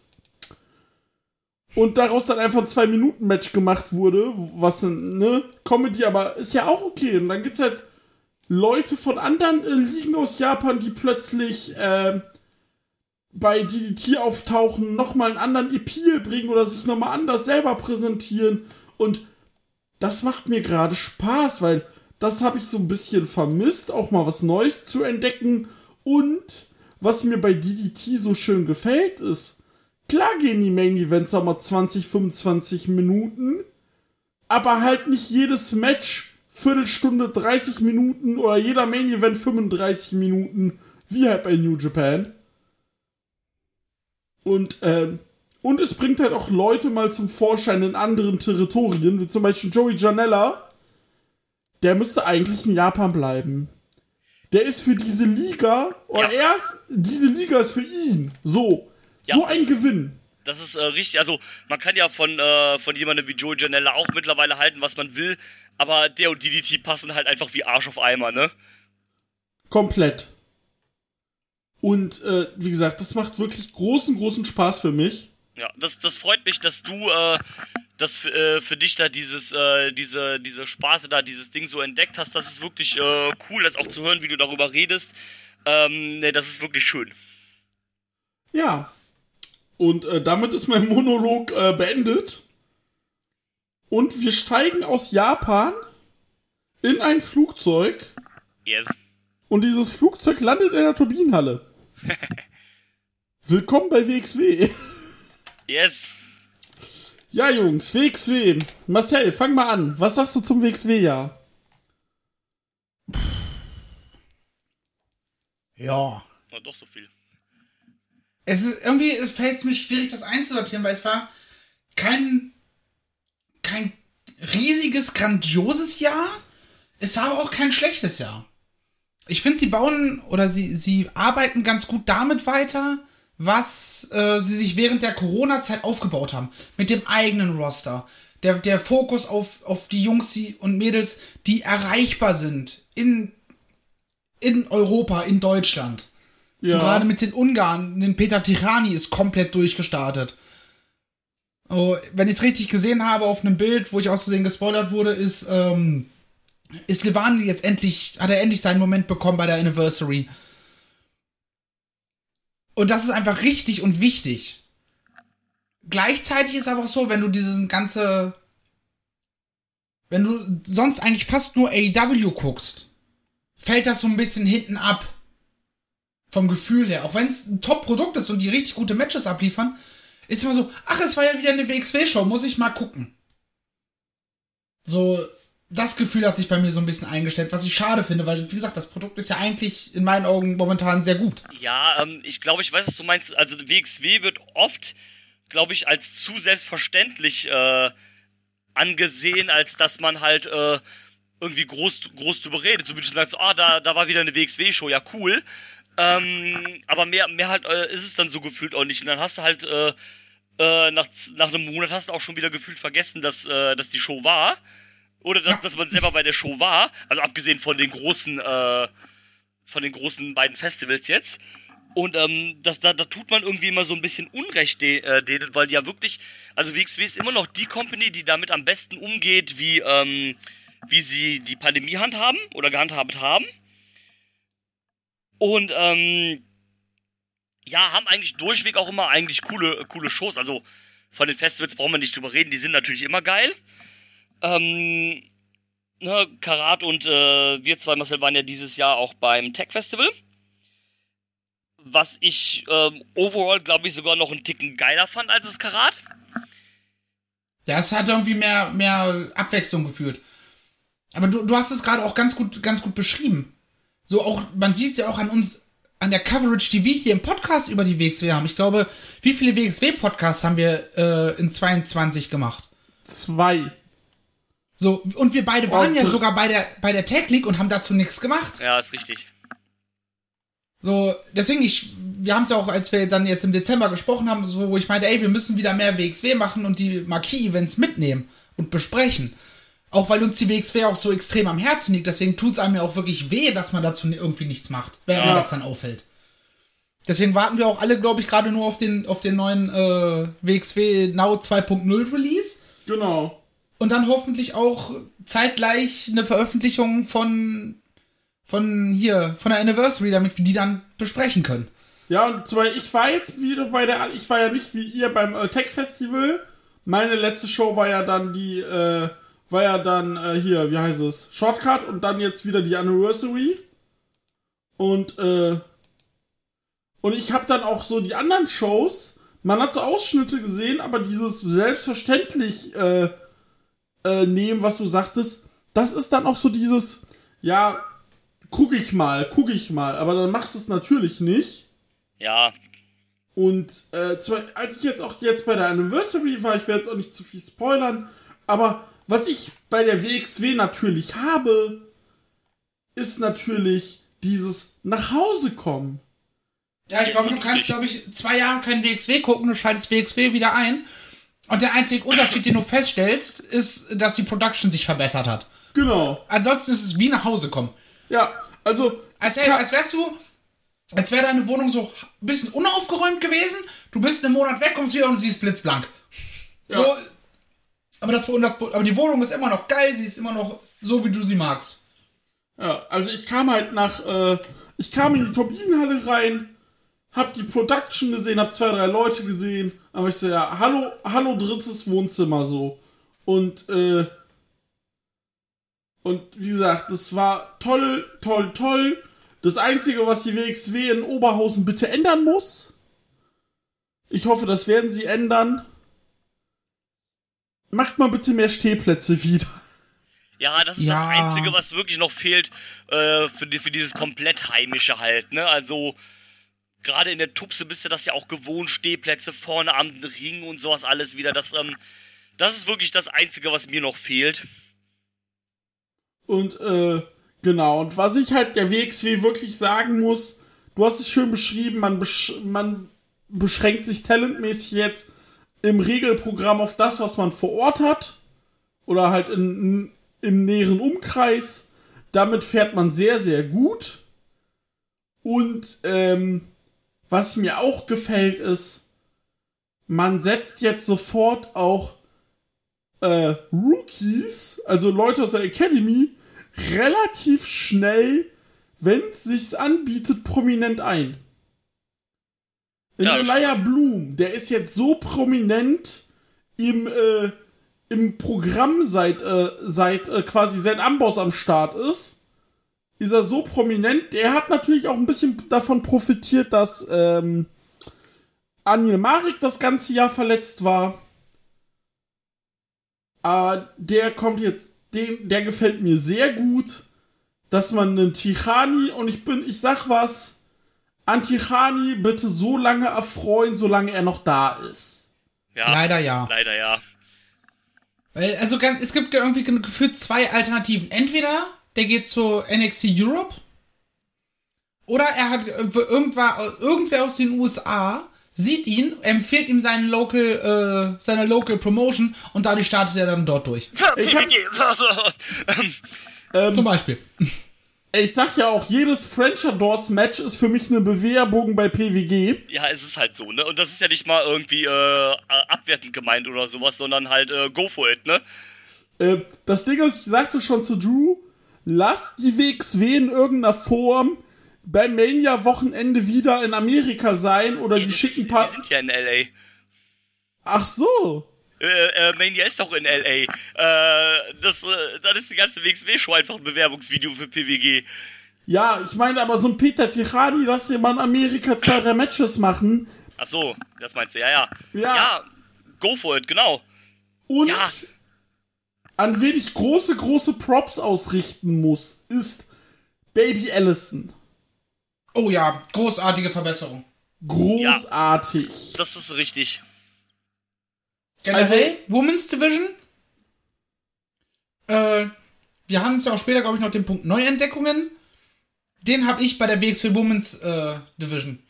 Weil bei der, ähm, bei der Tech League wurden uns zwei neue Mädels präsentiert, die Drew und ich beide noch nicht kannten, mit Alice Inc. und äh, Maria de la Rosa. Wo wir beide da saßen und sagen, Alter, wir wollen die beide öfter sehen. Bitte dauerhaft im Programm haben weil die einfach so großartig abgeliefert haben und das so einen schönen frischen Wind in die Division bringt, dass es einfach richtig Spaß macht, endlich mal richtiges, also was heißt richtiges, vernünftiges Äh, gutes Frauenwrestling. Roster, ein vernünftiges Roster Ja. in der Women's Division zu haben und nicht nur so ein, zwei gute Mädels zu haben, aber halt nichts dahinter, sondern du hast halt jetzt wieder eine Handvoll. Auch wenn sich das natürlich immer ganz, ganz schnell ändern kann, aber Ja. Ja, das Einzige, was mich dann auch bei äh, WXW gestört hatte im Laufe des Jahres, war diese undurchsichtige World-Title-Situation. Ja, ja, da gab es ein bisschen viel hin und her. Ja, aber ich hoffe, dass man es jetzt erstmal äh, bereinigt hat mit Levaniel. Und ähm, ja, also ich bin gespannt. Mit Maggot und Ahura hast du dir quasi auch zwei Stars gebaut. Ja, vor, ja, vor allem Maggot ist ja einfach auch wirklich seinen Karat wirklich durch die Decke gegangen. Metehan ist wieder da, weil er bei NXT, weil NXT UK tot ist und er äh, nicht übernommen wurde. Ja, Das Ausbildungsverhältnis wurde nicht verlängert. Und Die Frage ist halt, ob er dann auch zur NXT Europe geht oder ob er sich sagt, so, ne, die WWE, den, die, die WWE tue ich mir nicht nochmal an. das ist halt die Frage. Das Ding ist, ist halt ein, äh, ein äh, Oliver Carter beispielsweise, der ist jetzt bei NXT in Amerika. ja, ein paar Leute sind ja rübergeschwappt, sowas wie, äh, äh, genau, wie gesagt, Oliver Carter, Ilya Dragunov natürlich. Den man aber jetzt auch quasi nicht mehr gesehen hat. Und, Ja, gut. Äh, genau, also wie gesagt, WXW bin ich sehr zufrieden mit. Ich freue mich aufs Karat. Yes. Und ähm, ich habe ja hier den Punkt aufgeschrieben, Future Stars bei der WXW, wie gesagt, Elia Blum, Peter Tichani, Levaniel musst du auch reinzählen quasi. Ja. Und äh, Baby Allison, wenn sie so weitermacht wie bisher. Und ich bin richtig zufrieden gerade. Und wen man nicht vergessen darf, Leute, Rott und Flott. Ja, stimmt. Die Großartiger haben, Unterhaltungsfaktor. ja, und sie haben, ich habe sie ja nicht nur beim Karat und beim Shortcut gesehen, ich habe sie auch dieses Jahr auf einer Dorfshow gesehen, wie man es so, schön nennt, sagt. Nämlich bei Slam in den Mai in Weihe. Ich liebe diesen Namen. Und man muss dazu sagen, ich war mit meinem äh, Schwiegervater da. Und äh, so Leute, die halt vorerst tatsächlich Wrestling-affin, das muss man sagen. Aber natürlich eher dann WWE. Und, ähm, aber so Leute wie Rott und Flott oder allgemein wie, wie, wie, wie WXW dieses Programm dann auch so bei so Townshows aufzieht. Er war da auch sofort drinne. Klar, er saß in der ersten Reihe und hat dann schon mal, äh, hat schon mal einen Boot abbekommen, ja. Aber, äh, der war auch so, das ist schon eine gute Sache. Und, äh, der war auch direkt drin, hat die beklatscht oder be, äh, äh, bebuht. Und, äh, das war schon alles cool. Und, äh, wie gesagt, Ich war ja auch schon mal bei einer, hier bei einer, bei einer Townshow bei uns hier in der Nähe. Und auch wenn da jetzt natürlich nicht das gleiche Roster am Start ist wie beim Marquis-Event, sie kriegen es halt sehr gut hin, die Charaktere so zu präsentieren, dass du direkt drin bist, ohne, ohne dass du, äh, ja, wie sagt man, erstmal lost an die, auf die Stage guckst, was, was will der Kumpel jetzt von mir? ja, Man, man, man Du schafft weißt sofort, ja oder nein. Ja, und man, also WXW schafft es wirklich auch gut, ähm, sich halt anzupassen, ob sie jetzt gerade in der Markthalle sind oder halt äh, äh, in Weihe vor 200 Leuten so gefühlt, ne? ja, Die wissen halt genau, wie sie ihren halt, äh, ne, also wie, wie sie an die Sache rangehen müssen, wie sie halt, die wissen halt, dass äh, in Deutschland auch ähm, das Publikum vielleicht nicht überall gleich ist, sondern dass sich das halt von von Stadt zu Stadt äh, ändern kann. Dass es dann halt mal ein bisschen ländlicher, auch vielleicht mal ein bisschen mehr Rednecks gibt, also übertrieben gesagt Rednecks gibt halt, die sich vielleicht eher am Oldschool-Catch ein bisschen mehr erfreuen als an den Flippy-Floppy-Leuten und keine Ahnung, in der Hamburger Großstadt. Äh, da siehst du gern halt auch mal den, äh, den Japaner-Fly-In äh, und kannst damit eher was anfangen als irgendwo auf dem Dorf oder so. Und das Ja. wissen sie ja auch, ne? Ja, zum Beispiel, wie gesagt, Weihe war jetzt die einzige WXW-Show neben äh, den Oberhausen-Shows, die ich gesehen hatte. Und ähm, wenn ich mir so die Card angucke, du hattest mit Senza Volto gegen Fast-Time Mudo, Kick gegen Flip-Match, Levaniel gegen Heisenberg, der große, große Klotz gegen den nicht so großen Klotz. Dann hat sie mit Rott und Flott die verhassten Leute, die sich natürlich mit ihrem Schande-Gimmick alles gegen sich aufbringen konnte. Dann hattest du natürlich mit Maggot, der zieht überall. Dann hattest du mit dem Street Fight Robert Dreisker gegen Oscar. Natürlich sowas, wo so ein Publikum, die kriegst du natürlich damit, wenn, wenn ein Stuhl fliegt, wenn Leute durch die Tische gehen. Klar. Äh, und äh, ich saß neben meinem Schwiegervater, bei jedem Stuhlschlag hat der gestrahlt, der Mann. Also, äh, und das war dann auch so, so ein bisschen mein äh, Referenzpunkt natürlich in dem Fall. Und dann gibt's bei Weihe ist dann aber auch so etabliert, obwohl es so ländlich ist, dass du dann da Tristan Archer gegen Jürgen äh, Simmons um den Titel hast. Ein paar Zugpferde brauchst du auch immer. Ja, genau. Und das gefiel mir. Also, wie gesagt, hatte ich großen Spaß mit und WXW will ich jetzt auch, wenn ich mal nicht vor Ort bin, will ich dann auch mal äh, wieder mehr ins VOD reingucken. Ich hoffe, wenn sie ihr neues VOD haben, dass das tatsächlich auch ein bisschen userfreundlicher ist, dass der, äh, dass der Weg, wenn du es nicht auf dem PC guckst, auch einfacher ist. Ja, das ist, ähm, also bei mir ist es auch immer das Problem, also genau mit äh, WXW, ich kann mich immer irgendwie nicht so dazu durchringen, äh, dann WXW Now anzumachen. Und also für mich ist WXW wirklich ein großes, äh, kommt halt viel über äh, die Live-Komponente, was natürlich für uns einfacher ist, weil das halt die einzigen Shows sind, wo wir halt hinfahren können, ne, weil, ne, zu der AW-Show können wir leider nicht einfach so mal fahren. Leider Und-. Da reicht, da reicht das Taschengeld nicht für aus. Genau, Nee. da, da geht das nicht und wird halt auch dann äh, so mitten in der Woche auch vielleicht schwierig. Ähm, zu so einer Dynamite oder sowas halt, ne? Und WXW ist halt die Show, wo du halt hin kannst, ne? Vor allem die Oberhausen-Shows, also die sind gerade für mich halt wirklich gar keine Entfernung. Das ist eine Stunde Zugfahrt für mich. Dreiviertel Stunde, Stunde Zugfahrt.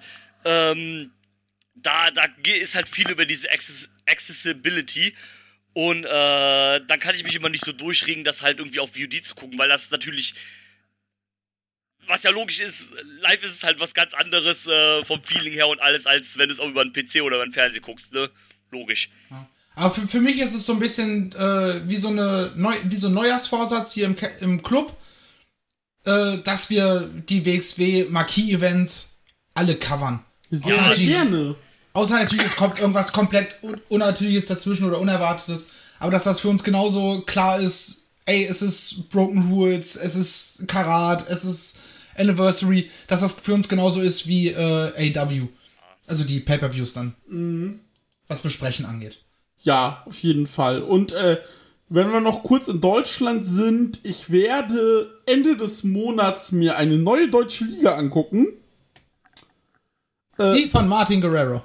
Fick Martin Guerrero an dieser Stelle, auch 2023. Natürlich. mit seiner Better Man Academy. Fick dich. Ähm, ähm, das dazu. Äh, nee, ich werde mir eine neue Liga angucken und zwar in Berlin. Project Nova. Die macht ja so den äh, Stempel, wir machen Nachwuchsarbeit. Yes. Und ich habe auch schon Sachen bei YouTube gesehen, das sieht alles ganz ordentlich aus. Und da ich Ja. an dem Wochenende in Berlin bin, ähm, mit dem euch bekannten Sebi, habe ich gesagt, ey du, Bock auf Live-Catch, Karte kostet nur 10er. Ja, lass machen. Ja, nee, da bin ich echt mal gespannt, was du erzählst. Ist ja die, ähm, ist ja die Liga von meinem FW-Kumpel Willi. Und, ähm, habe auch sehr viel Gutes darüber gehört und bin mal gespannt, was du, äh, was du darüber erzählen wirst. Ja, ich bin gespannt. Ich hab Bock. Also das Schöne ist, die Show ist an einem Freitag um 17 Uhr. Das ist geil. Ne, wir kommen schön um 11 Uhr an, chillen eine Runde und dann um 17 Uhr schön da, also um 16, 17 Uhr schön dahin. Dann geht sie zwei, drei Stunden und dann hast du noch einen ganzen Abend. Das ist schon echt cool. Und ganz ehrlich, für einen Zehner kannst du nicht sagen. Ja, selbst wenn es am Ende nicht so gut ist, hast halt nur einen Zehner ausgegeben. Eben. Und, äh, und ich kann mir halt auf jeden Fall, ähm, dann auch mal so Leute angucken, die wir auch schon bei WXW gesehen haben, wie so Nick Schreier. Und, äh, mal gucken, so was für Leute dann noch, die wir dann wahrscheinlich noch in der WXW sehen werden, wahrscheinlich, wenn sie weiter auf lokale Talente setzen werden, wenn die einen entsprechenden äh, Leistungsdings haben, dann werden wir die auch sehen. Und äh, ja, also das gefiel mir das dazu tatsächlich. Also im WXW weitestgehend sehr zufrieden. Ich war leider dieses Jahr selber nicht oft live da. Und äh, möchte ich nächstes Jahr aber definitiv ändern. Meine, äh, meine äh, nächste Möglichkeit ist, da ich ja bei Back to the Roots in Berlin bin und dann mir Project Nova angucke, äh, bin ich aller Voraussicht im Februar natürlich in Bielefeld. Bei Road to 16 Carat, da freue ich mich auch drauf, wenn ich dahin fahre. Da sie auch äh, wieder schon ein Roster angekündigt haben. Und äh, Drew Seb Seb Sebastian Suave ist auch mit dabei. Lol. Den holen sie immer zum Karat raus. Bestimmt, weil er mit ja. Smash. Ja, stimmt. Ja, natürlich. Dem gehört doch, glaube ich, Smash oder sowas. Ja, genau. Und wenn du mit denen eine Kooperation hast und dann auch Leute von denen drüber holst, dann holst du halt den Owner auch mit. Ja. Und, Auch wenn äh, ich ganz ehrlich, also beim allerersten Mal fand ich ihn noch unterhaltsam und seitdem bin ich eher so, pff, nee, brauch ich nicht. Ja, wir können wieder Psycho Mike mitbringen, das finde ich schöner. Ja, Psycho Mike dauerhaft in Deutschland, bitte, danke. Und äh, Genau, also das war, denke ich mal, so unser WXW-Abstecher und äh, ich freue mich auf WXW 23. Das Karat sieht ja bis jetzt sehr gut aus. Oh ja. Also ich bin mal gerade so frei und sage euch, wir haben Peter Tichani, wir haben Metehan, wir haben Francesco Akira, wir haben Shik Shigehiro Irie, wir haben Maggot, wir haben Mascha Slamovic, wir haben Trey Miguel. Bei Marsha muss ich eigentlich äh, meinen Hoodie anziehen äh, von der von der Dingens hier. Wie heißt das? Von der Tag League. Ja. Und äh, Den, den mochte sie gerne. Wir haben, äh, ja, Trey Miguel, Davy Richards, wo ich mich richtig drauf freue. Ich auch. Dann wird endlich mal nach äh, 13 Jahren Indie-Wrestling der, äh, 13? Nee, ja doch, 13 Jahren. Äh, ja, 13. Äh, nee, 14 Jahren sind es jetzt bei mir. 14 Jahre Indie-Wrestling. Ähm, wird da jetzt mal der letzte Name von meiner Bucketlist gestrichen, von möglichen Namen. Und, äh, dann noch Commander, da bin ich auch sehr gespannt drauf. Ja. Und dann Furinobe Abis wieder am Start. Jetzt, aber in, bis jetzt nur in Ambition. Bis jetzt nur ein bisschen, aber ich hoffe und schätze auch im Karat. Ja, wahrscheinlich. WXW No, no Show and Friends Showcase. Scha, scha, äh, äh. WXW Now and Friends Showcase. Alter Fresse, Mann. Äh, ich finde es schön, dass die ICW ausgegraben haben. Ja, wer es braucht. Äh, das ging eher so in die Richtung. Aber wie gesagt, sonst Smash, Body Slam, sie sind ja sogar nächstes Wochenende oder dieses Wochenende in äh, Dänemark. Stimmt. Passion Pros Ungarn, wo ich auch gerne mal hin möchte tatsächlich. Ja, eigentlich schon. Und ähm, ja, ich bin, ich freue mich auf alles das, was kommt. Und äh, dann gehen wir mal weiter. Nein, wir hören nicht auf. Mit dem Podcast noch nicht. Ja, noch nicht ganz. Äh, wir machen jetzt einen ganz kurzen Abstecher in Richtung Nordamerika nach Stamford. Hallo WWE. Bevor du über die WWE sprichst, weil ich glaube, das wollte ja unser Abschluss werden dann, ähm, gibt es noch kurz zwei Companies, die ich finde, die man erwähnen muss. Ja. Und zwar aber auch nur ganz kurz. Äh, und ich finde auch tatsächlich aber diesmal in einem, äh, in einem äh, negativen Aspekt, äh, die für mich dieses Jahr leider äh, einen kleinen Absturz, also Absturz nicht, äh, wie, wie sagt man das? Ähm, Downfall. ja, quasi haben. Und das sind äh, die Also auch. Absturz auf Englisch. Ja, stimmt. Ja, also jetzt, äh, aber, aber Absturz klingt so, so radikal, so, also so, so brutal will ich es gar nicht ausdrücken.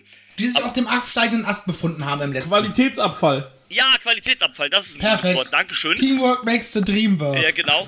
Und zwar, also zumindest geht Makes es, the Drew work. äh, genau, zumindest geht es mir so. Das ist zum einen GCW, Oh ja. die bei mir wirklich, also nachdem letzt, äh, oder im Jahr davor mein Interesse noch wirklich relativ hoch war, ist das wirklich sehr rapide wieder gesunken.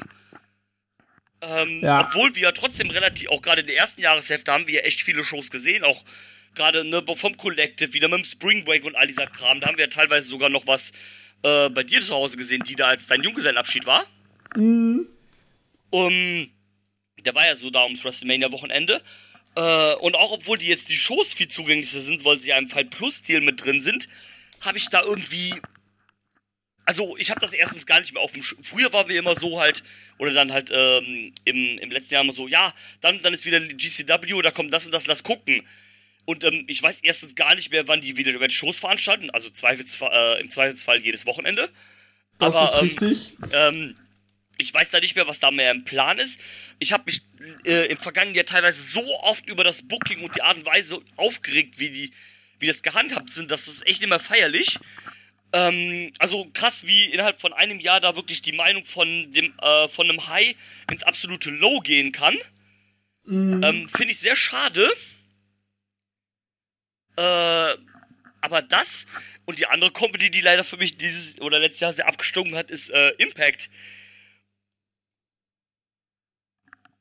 Ähm, wo, wo ich auch ja nie so viel gesehen habe, aber äh, wo man, wo ich echt im Jahr davor noch gesagt habe, boah, die haben sich echt gut gemacht.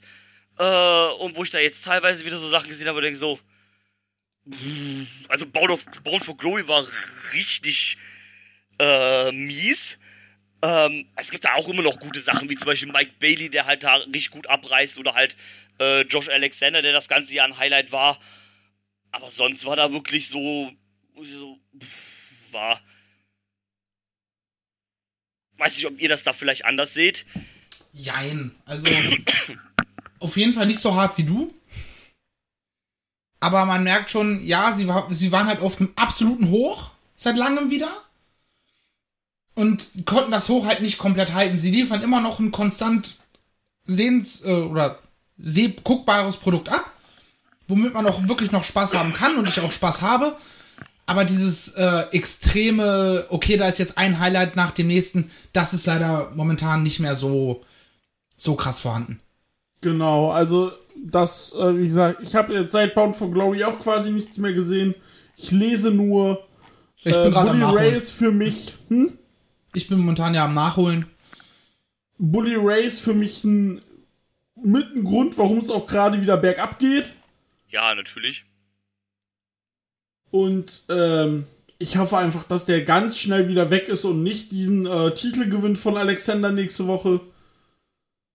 Josh Alexander natürlich äh, jetzt der längst amtierendste Impact Champ World Champion Ja, aller also, ne, Zeiten. Äh, über Josh brauchen wir nichts Schlechtes sagen. Fantastischer Wrestler, auch einer der besten Wrestler im vergangenen Jahr. Ähm, das ist definitiv ein Fakt. Boah, das Match mit Mike Bailey, Digga. Ja. Und äh, hast du das gesehen? Nee, das äh, äh, 50-Minuten-Ding meinst du? Das 59-Minuten-Ding, ja. Nee, noch nicht, habe ich noch auf dem Schirm, aber Ah. Kann ich empfehlen. ach, hast du gesehen, ja? ja, habe ich gesehen. Das war, äh, ja, ging ab. Ja, also das waren nur so kleine Sachen, die ich nochmal äh, äh, so erwähnen muss, weil es ja auch der Jahresabschluss ist, deswegen äh, wollte ich das nicht unerwähnt lassen.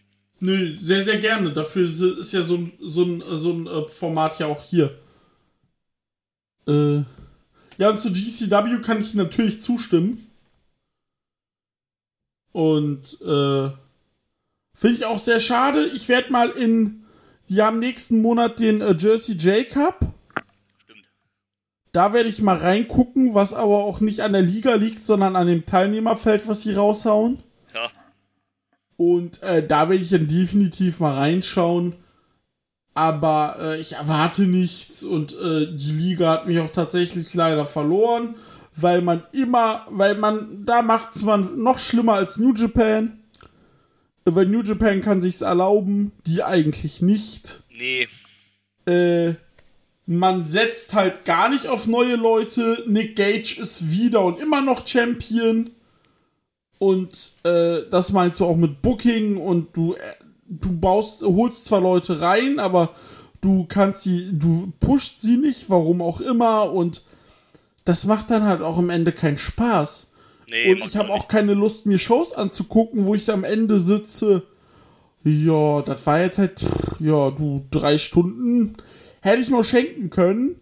Und das kommt ja, also die hatten halt ihren absolutes Hoch mit der nicht guten äh, Hammerstein-Show. Da waren sie am Peak. Ja, und danach ging's Und- ja dann runter.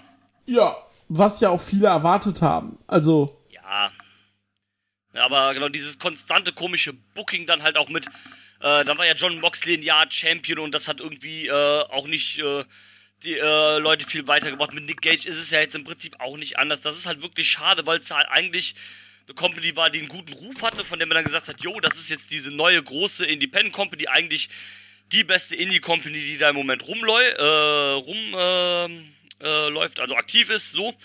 Ähm, und dann ist halt schade, wenn man das dann halt so mitkriegt. Das ist halt immer blöd dann, aber ja, ne? Wie ist denn das, wie ist denn das in den äh, USA?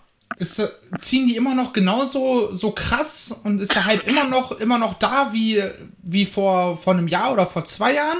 Boah, oder ist da mittlerweile auch zu merken, okay, es geht zurück, das, die Crowd ist nicht mehr ganz so fanatisch, ist, die Halle ist, platzt nicht mehr aus allen Nähten. Also teils, teils. Also man ist ja schon in, äh, also in den, äh, in den Standardstädten, wo man ist, so also New Jersey, LA, ähm, sowas da, da zieht man immer noch gut, äh, gut, äh, gut Leute und die, äh, also das äh, Electric Showboat da in New Jersey, das ist immer noch voll. Oder auch die LA-Dinger, die, äh, das Ukrainian Civic Center oder wie das da heißt. Äh, das ist auch immer noch, noch voll. Die Leute haben schon noch Bock. Ne? Also, ähm, jemand wie Nick Cage ist ja auch, äh, also, auch wenn wir sagen, das ist ausgelutscht, das ist ja immer noch ein Act, wo die Leute drauf abgehen und so weiter halt, ne? Da kommt aber wahrscheinlich auch dann viel natürlich die Live-Experience mit rein, nehme ich mal an. Also, Ja. so an und für sich sind die, also es ist jetzt nicht so, dass man halt sagen kann, ähm, äh, das Hoch ist jetzt von denen so krass ganz vorbei. Also es ist nicht mehr auf diesem mega krassen Peak wie zum Beispiel vor der Hammerstein Show. Es hat schon ein bisschen abgenommen, aber es ist jetzt nicht so, dass man sagen kann, äh, dass es denen jetzt irgendwie schlecht geht oder dass die jetzt irgendwie, keine Ahnung, in, in Not sind, ihre Fans zu verlieren oder sowas. Das würde ich jetzt nicht behaupten. Okay, und wie, wie ist das, äh, ich weiß nicht, ob ihr da einen Einblick habt, so die Reaktion auf, auf das, wie gebuckt wird und so weiter, im Netz zum Beispiel?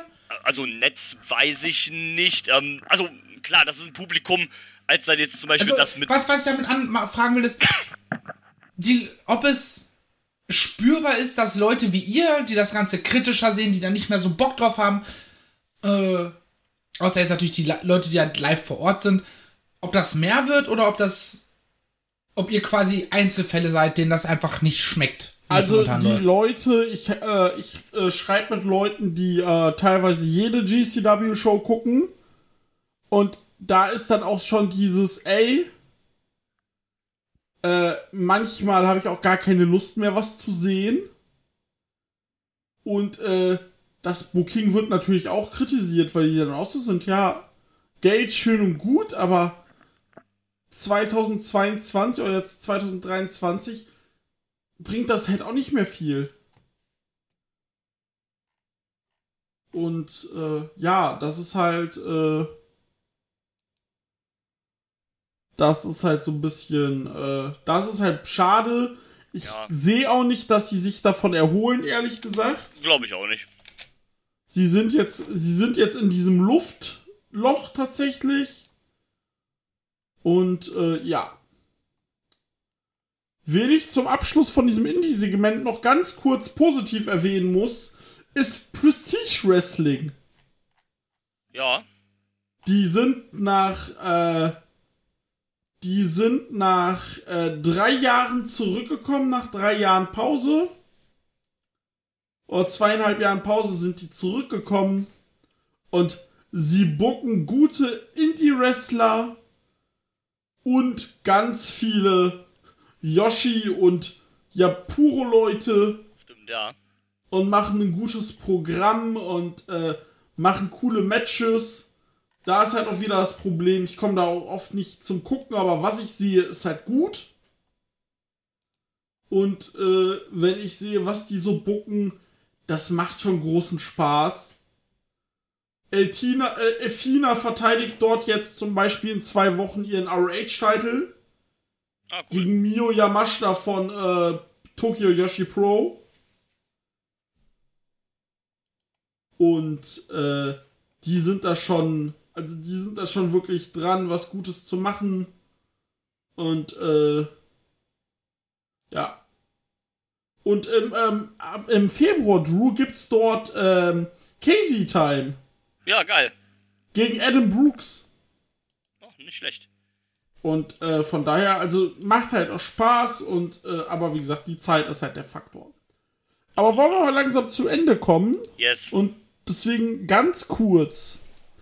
Wir werden da natürlich auch jetzt nicht einsteigen, weil wir da auch einfach nicht tief drin sind. Ähm, WWE, da ist ganz viel passiert dieses Jahr. Als Wrestling-Podcast müssen wir es kurz erwähnen. Äh, vor allem hinter den Kulissen. Ja. Vince McMahon hat viel Scheiße gebaut, große Scheiße. Die jetzt endlich ans Tageslicht kommt, weil das ist ja alles anscheinend schon ein bisschen länger her. Genau so. Oder Und ich muss ist. immer noch die Weiß-Doku gucken, wenn ich sie irgendwo finde. Stimmt, ja, die muss ich mir auch noch angucken. Äh, Welche Weiß-Doku meint ihr? Äh, die haben jetzt vor drei, vier Wochen eine Doku über Vince McMahon rausgebracht im Stile von Dark Side of the Ring, aber komplett Oh. über Vince McMahon und diese Fälle.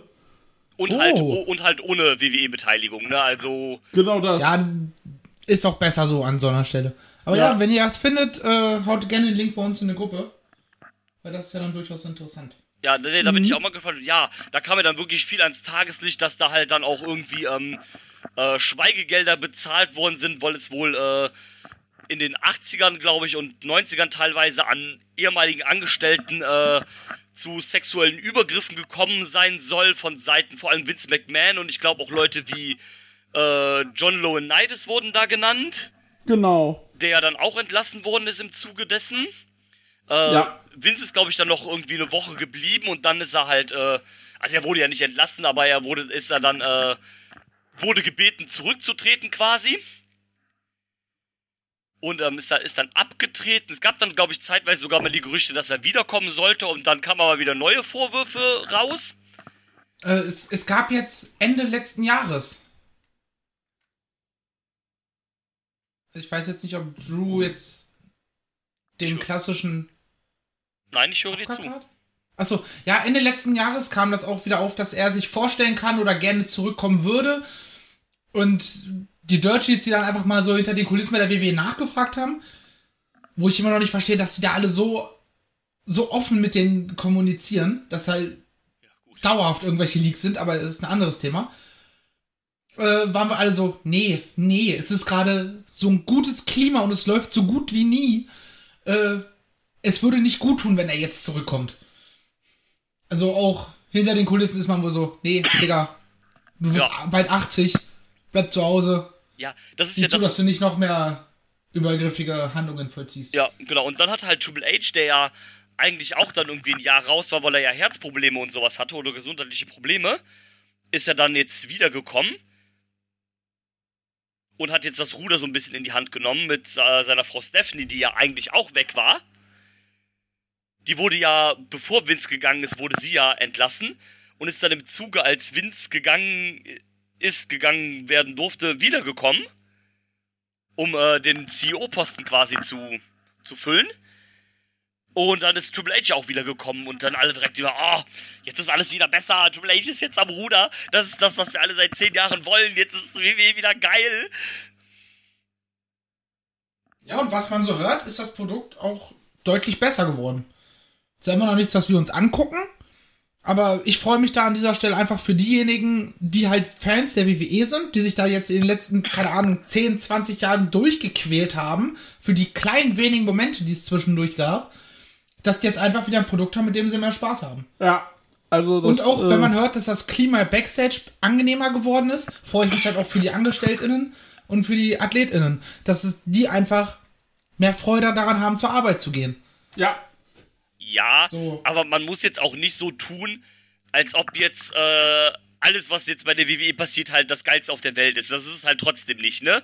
Also die Leute tun jetzt so, als ob Triple H da hingegangen wäre und hätte live gesagt, äh, Leute, ich, äh, ich weiß, wie man den Krebs besiegt und äh, ihr könnt euch alle eine Dosis abholen und ich bin jetzt halt der heiligste Mensch auf der Welt, ne? Also, Ja, ganz, ganz ehrlich, wenn du das irgendwie die letzten zehn Jahre nur Scheiße gefressen hast und dann legt dir auf jemand, auf einmal jemand Erde auf den Tisch, ist es natürlich erstmal das Geilste der Welt. ja, ne? Also, Das, aber, das wird, das hat sich ja, glaube ich, mittlerweile auch etwas mehr eingepegelt. Die Leute sind nicht mehr ganz so, oh, das ist das Beste der Welt, sondern hey, es macht wieder Spaß, es zu gucken. Genau. Ja, ne? Man hat ja dann auch viele Leute zurückgeholt, die, äh, die dann entlassen worden sind im, äh, im, äh, im gleichen Jahr oder im Jahr davor halt. Also, oder Verträge ausgelaufen sind, zum Beispiel Johnny Gargano ist ja wieder, wieder da. Ähm, Jonah ist jetzt wieder zurück bei der WWE, nachdem er Okada besiegen durfte bei New Japan. Und, ähm, äh, ich weiß gar nicht, die, die, die Good Brothers sind wieder da. Bray Wyatt, äh, Brownie aus dem Müll, Genau. Müll. genau, sind da halt, äh, sind da wiedergekommen. Äh, eine ganz, ganze Menge Leute, die halt irgendwie unter Triple H oder als die Triple H-Leute galten, die Vince aber nicht mochte und dann irgendwie rausgeworfen hat, äh, sind jetzt wieder da. Und ähm, ja, sowas halt. Äh, gab auch ein paar prominente Abgänge in dem Zug, wie Sasha Banks. Ja, wobei die ist ja einfach, die ist ja gegangen, als Vince noch, äh, äh, Dingens hier, noch am Ruder war. Ja, ja, klar. Und hat sich anscheinend jetzt nur dagegen entschieden, zurück, zurückzukommen. Und sagt, okay, nee, Ist, ich vertraue dem Brat nicht, ich starte lieber ein neues Kapitel in meinem Leben. ja, ist vielleicht auch besser. Ja, und ey, ne, die und ich haben schon spekuliert, wie und ob äh, AEW. Äh, von da, von daher, sie wird diesem Roster, dem Women's Roster, auf jeden Fall richtig gut tun. Ja, na klar. Ist halt auch einfach ein, äh, ein Star-Faktor nochmal, ne? Ja. Und, äh, Und sie kann ja auch gut wresteln, also, das darf man ja auch nicht vergessen. Und äh, ja, also wie gesagt, ich hoffe einfach für WWE, weil wenn WWE geiles äh, Wrestling macht, ein geiles Produkt, dann haben alle ein geiles Produkt, alle die es gucken und mehr, Res mehr geiles Wrestling, mehr geil, ist schön. ja, na klar, es ist ja immer gut, wenn man eine gute Alternative hat oder wenn man sich halt, also klar, AW, äh, die WWE wird jetzt nicht auf einen Schlag auf ein Level wie AEW kommen, ne? aber wenn man halt sagen kann, okay, aus irgendeinem Grund zum Beispiel gefällt mir AEW nicht von der Art und Weise vielleicht oder sowas, dann habe ich halt immer noch eine große Mainstream-Alternative in der WWE. Also, wenn du so denkst, dann kann man dir sowieso nicht mehr helfen, aber ähm, ne, es gibt, du kannst ja für alles deine Gründe haben, ne? Also von Manchmal ist es auch einfach nur der Geschmack. ja, Nur genau. wenn man das eine nicht mag, muss man das andere ja nicht, nicht per se haten. Ja, So klar, wir haben auf, aufgrund dessen, dass es halt absolut unterste Katastrophe war, seitdem wir diesen Podcast haben, sehr, sehr viel gegen die WWE geschossen. Auch zu Recht größtenteils, weil es halt auch ein absoluter Misthaufen war. Nicht nur das Produkt, sondern halt auch, wie es halt abgelaufen ist, dass du ständig Angst haben musst, dass du gefeuert wirst und so eine Scherze. Alle zweimal im Jahr irgendwelche riesigen Entlassungswellen, wo bei der Hälfte der Namen irgendwann keiner mehr verstanden hat, warum wird der jetzt rausgeschmissen? Und warum wird der Ähm. jetzt plötzlich wieder gut, nur weil äh, Vince nicht mehr da ist? Ja, gut, aber das, das ist ja wiederum was, was man nachvollziehen kann. Ja, so, klar. Ne? William Regal das beste Beispiel, der wurde gefeuert, weil äh, NXT unter Triple H nicht so performt hat, wie Vince das wollte, was natürlich auch utopisch ist, wenn du es gegen AEW stellst. Und äh, ja, der musste seinen Hut nehmen. So alle Und aus der jetzt holst du dir Triple halt die guten. Leute, holst du dir jetzt halt wieder zurück. Ja, Und wenn sie es wenn sie schaffen, ein gutes Produkt aufzubauen, ey, oder das Produkt zu verbessern, freue ich mich drüber. ja, Vielleicht ist es irgendwann auf einem Level, dass eigentlich Leute, die eher das gleiche Wrestling oder die gleiche Art von Wrestling konsumieren wie wir, sagen, ey, das ist mega geil und wir fangen auch wieder an, WWE zu gucken. Wer weiß. Oder zumindest zu Pay-Per-Views mal reinzuschauen. ja, genau. Also Ja. das, äh, ich Du hast hatte schon jetzt gesagt, mehr, mehr gutes Wrestling ist mehr gut. Ja, und äh, ich hatte jetzt beispielsweise im September bei äh, Clash at the Castle reingeguckt und das hat halt auch gute Sachen und äh, ich störe mich dann halt eher so ein bisschen an der visualisierten Darstellung, was mir halt einfach zu viel Grafiken ist, zu viel 3D. Aber es ist halt mein eigenes Problem. Zu viele Kameracuts. Ja, das ist halt, das ist halt das Schlimme. Äh, und äh, Und es ist zu viel LED generell. ja, Und leuchtet zu viel. Ja, es ist halt einfach zu überladen halt, ne? Also Genau. me- äh, weniger ist manchmal halt auch mehr. ja. Na, und äh, ja, deswegen. Also ich bin mal gespannt, wie sie sich entwickeln. Ja. Sowas wie, wie das Rumble-Match oder WrestleMania werde ich eh jedes Jahr gucken.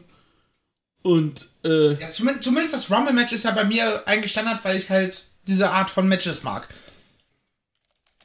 So. Und deswegen hoffe ich, dass nächstes Jahr oder dieses Jahr wieder Ja. besser wird. ja, hoffen wir auch. Dann würde ich auch sagen, da wir ja schon 2 Stunden 20 drin sind hier Ja. und wir mittlerweile auch 10 vor 10 abends haben, ähm, dass ich mal, dass wir jetzt mal langsam in die Ende, ge- ins, ins Ende reingehen. Wie Carsten Schäfer sagt, Drew, wir gehen rein. Wir gehen rein. Wir gehen rein. Und zwar, wir gehen rein in unsere persönlichen Lieblingspunkt, Punkt, Punkt. Ich hoffe, ihr habt euch da was notiert. Ich habe mir was notiert. Oder ihr wisst, was ihr sagen möchtet. Nö. Gut. Aber gesagt, es ist, bei mir ist halt so, wenn du es erwähnst, dann ich so, Alter, stimmt, das war geil. Aber wenn ich so drüber nachdenke, ja, also Hangman war immer alles ganz cool. Es ist mehr so ein Gesamtbild, was ich was, was habe. Es ist nicht für mich irgendwie immer so einzelne Sachen und ja, das ist meine Top 10 an Wrestlern oder Top 10 an, an Matches. Ja, nee, Das das kann ich ja verstehen, aber äh, dennoch, äh, du, Ja, du, du kannst ja auch einfach, ähm, äh, äh, ich sag sofort, du kannst ja auch einfach vielleicht so kurz ein ein, ein, ein, ein, ein Fazit einfach für, äh, für dich ziehen, für das, äh, für dein Wrestling, für das Wrestling-Jahr, für dich. was- genau. Naja, mein Wrestling-Jahr bestand hauptsächlich aus AEW und dazu haben wir schon alles gesagt, deswegen brauche ich das jetzt nicht nochmal auf, auffrischen. Gut, danke, tschüss. Ähm, dann äh, mach ich. Ich, ich, ich grätsch einfach rein, wenn, wenn ihr irgendwas erwähnt, wo ich sage, ah ja, stimmt, das war geil, oder nee, ja. das sehe ich nicht so. nee, ähm, so ich mach einfach. dann mal weiter, weil Dida hat wahrscheinlich äh, dann gleich seine Liste ausgepackt. So ist es. Ähm, nee, also ich hatte overall auch ähm, wirklich sehr viel Spaß mit dem Jahr 2022 äh, im Wrestling. Ich für meinen persönlichen Geschmack würde sagen, dass ähm, das Jahr 2022 einen kleinen Ticken schwächer war als das Jahr davor.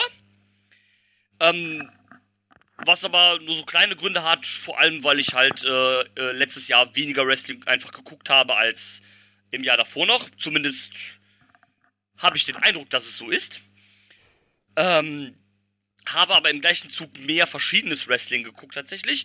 Ähm, nee, hatte also overall wirklich ähm, äh, sehr viel Spaß. Ähm, ich bin ja kein, äh, kein regelmäßiger AW-Gucker, was die Weeklies anguckt, hatte aber mit allem, was ich da verfolgt habe, wirklich ähm, äh, sehr, sehr viel äh, Spaß. Ähm, äh, ja, ne, dieses Jahr waren wir wi- äh, das erste Mal wieder beim Karat. Das war wieder sehr schön mit all unseren äh, Jungs oder fast allen.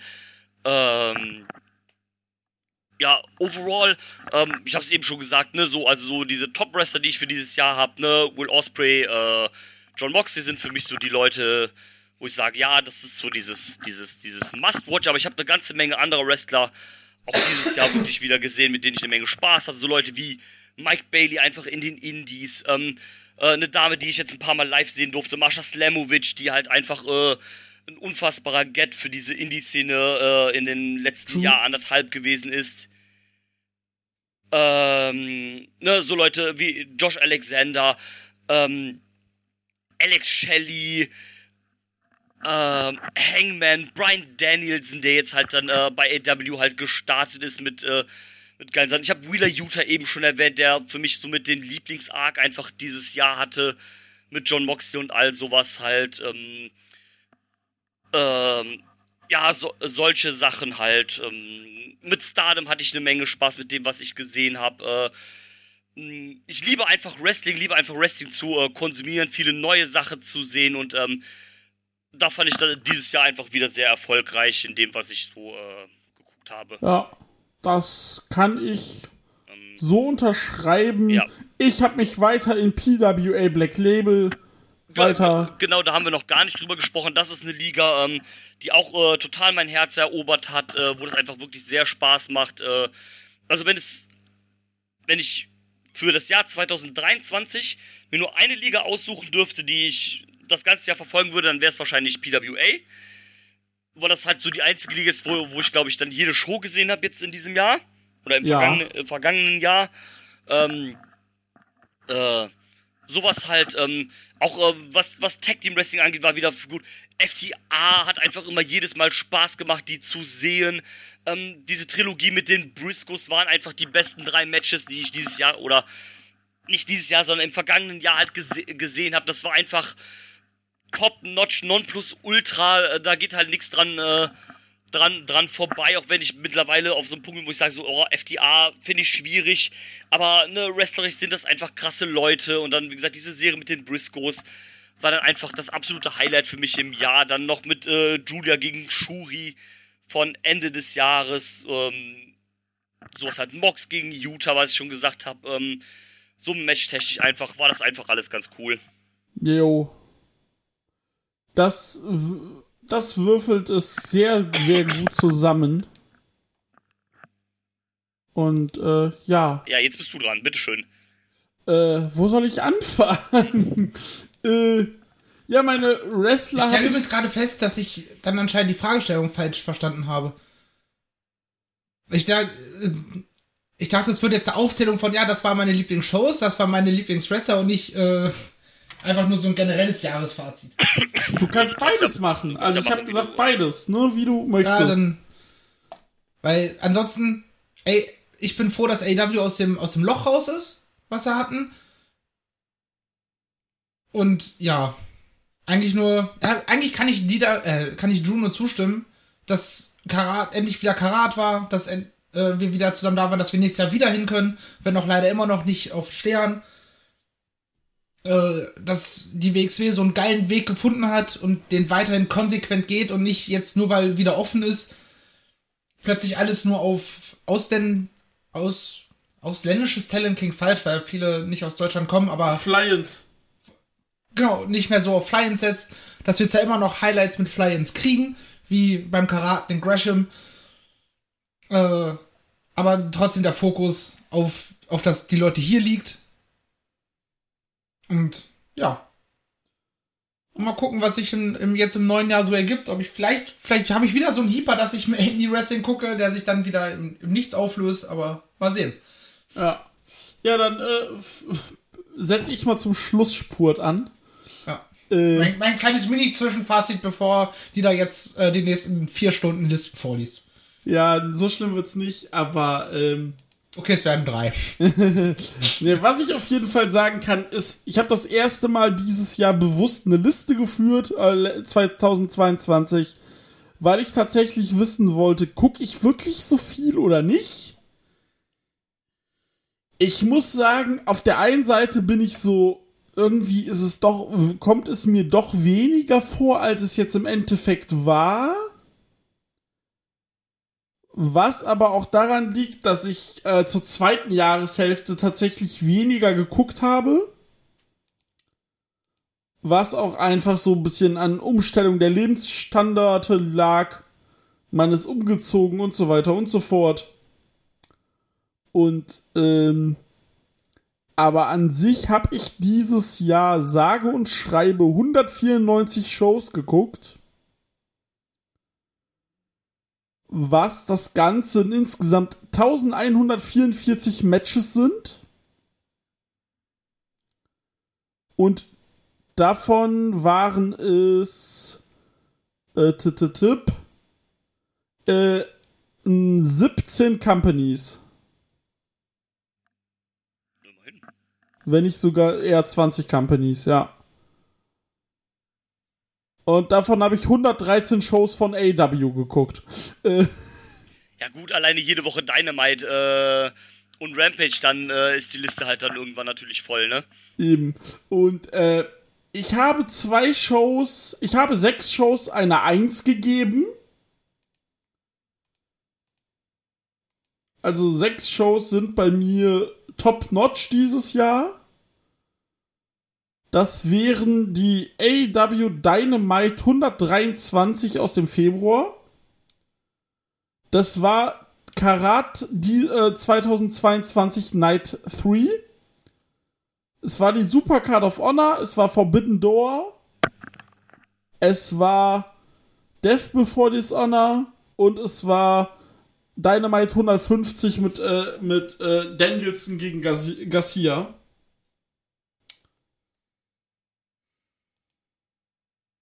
Den Shows habe ich eine 1 gegeben. Die 5 haben bei mir bekommen der Royal Rumble und eine Rampage-Ausgabe. Und äh, dann meine äh, so Top-Matches, 20 besten Matches.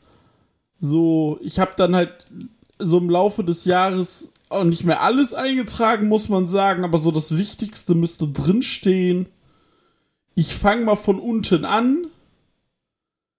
Auf Platz 21 haben wir dort Shuri gegen Julia vom 26. März von Stardom World Climax.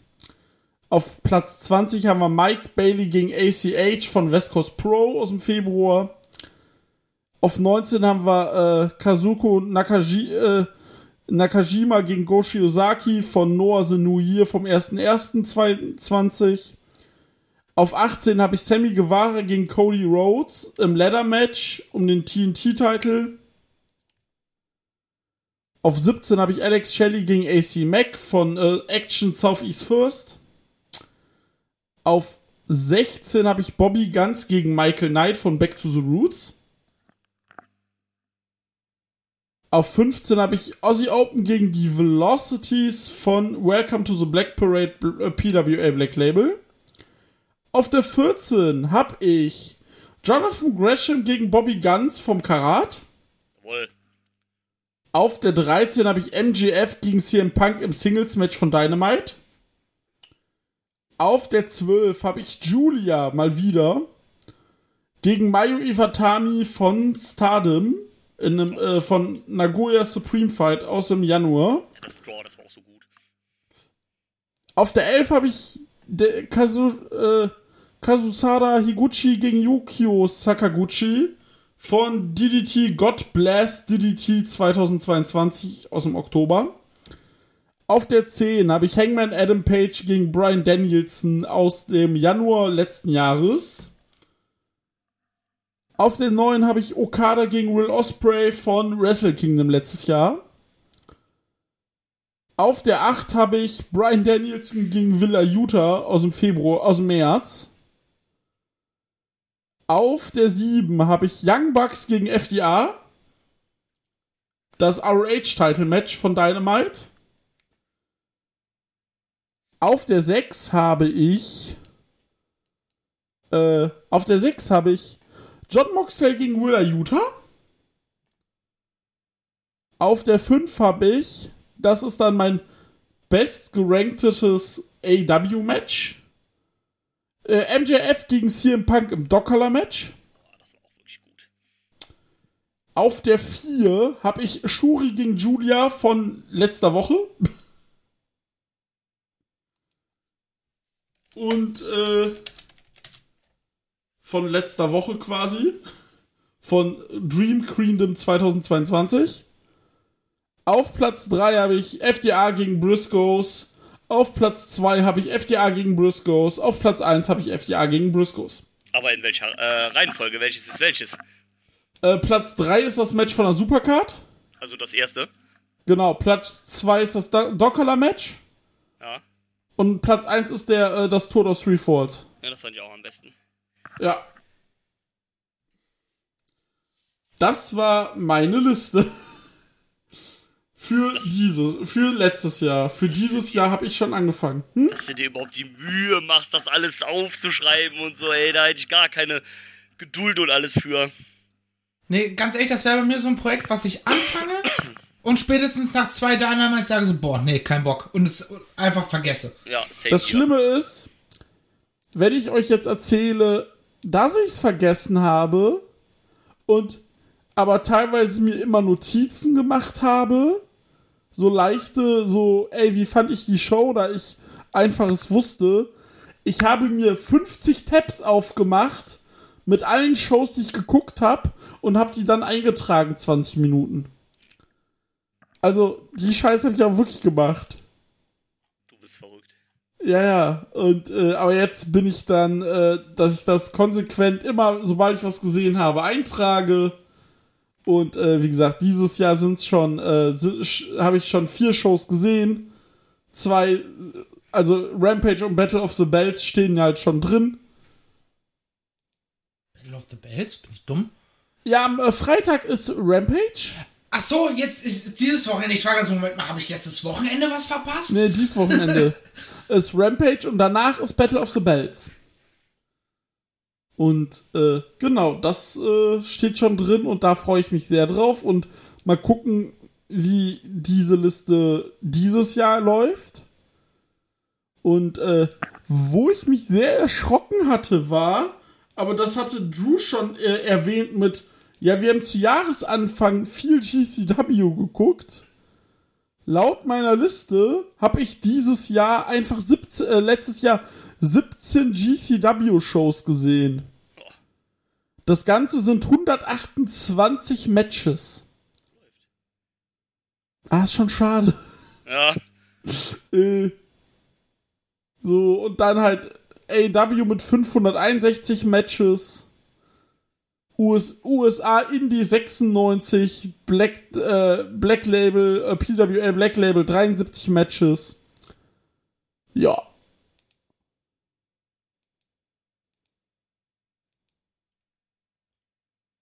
Und, äh, ja, also auf jeden Fall, äh, bin ich da sehr, sehr zufrieden mit, muss ich sagen. Sehr gut. Guter, fleißiger Mann. Ja.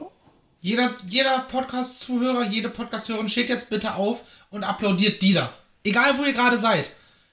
Beerdigung, Bahn, Arbeit, Schule, egal. Ihr steht jetzt auf und applaudiert ihm. Also wenn du auf einer Beerdigung einen Podcast hörst, dann laufen aber noch ganz andere Sachen bei dir schief. Dann kann- dann kannst du halt auch aufstehen und applaudieren.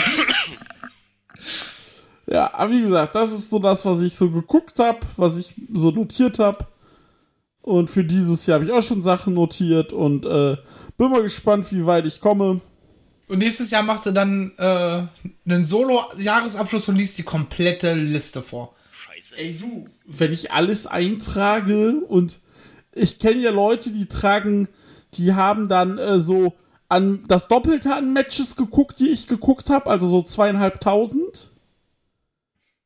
Und hatten dann eine Liste mit 300 Matches, die sie empfehlenswert finden.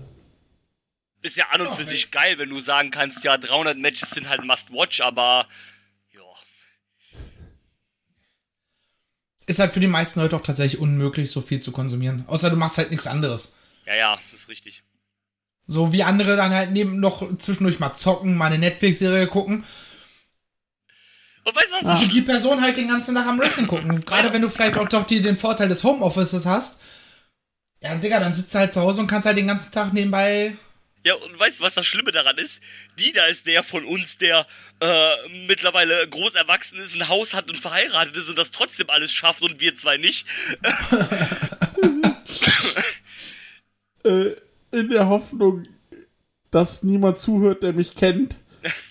Homeoffice macht's möglich. Ähm, Ja, klar. Und äh, nein, natürlich nicht. Ähm, aber ja, du, die Sache ist die, wenn Sachen sich ändern, die ich hoffe, dass die sich ändern, dann wird das bei mir natürlich auch nicht mehr möglich sein, ne? Das stimmt allerdings. Also wenn jetzt bestimmte Sachen sich ändern werden dieses Jahr, dann war es auch das letzte Jahr, in, in, wo ich das so konsumiert habe. Ja, klar. Da, ne, da muss ich gucken, ob ich, ob ich überhaupt sogar nach Dynamite schaffe. Äh, Du schaffst Dynamite. Donnerstags reden wir über Dynamite. Hast du mich verstanden? Okay, Marcel. So. So nämlich, ne? Wie war das vorhin bei Toni? Man muss auch mal ein Machtwort sprechen. Man muss ein Machtwort das stimmt. Das Kommt dann halt vielleicht, jetzt. kommt dann halt vielleicht ein bisschen stückchenweise. Ja, so kriegen wir es hin. Alles klar, dann würde ich sagen, wir hören uns. Es hat mir einen großen Spaß gemacht, dieses Podcast-Jahr, äh, dieses Wrestling-Jahr noch mit euch nochmal zu besprechen. Yes. Ich freue mich auf alles, was kommt und ähm, dann würde ich sagen, wir hören uns und äh, ja, dann hört ihr irgendwann eine Show, die wir bald aufnehmen werden, mit sehr körperlichen Schmerzen. Nee, nicht nur Ich hatte, körperlich. ich hatte heute körperliche Schmerzen beim Gucken. Oh, aber da reden wir wann anders drüber. Ja, und ich würde sagen, das war die längste Aufnahme. Tschüss. Tschüss. Bis dann. Tschüss. I'm not finished yet. I'm not leaving till everybody gets these hands.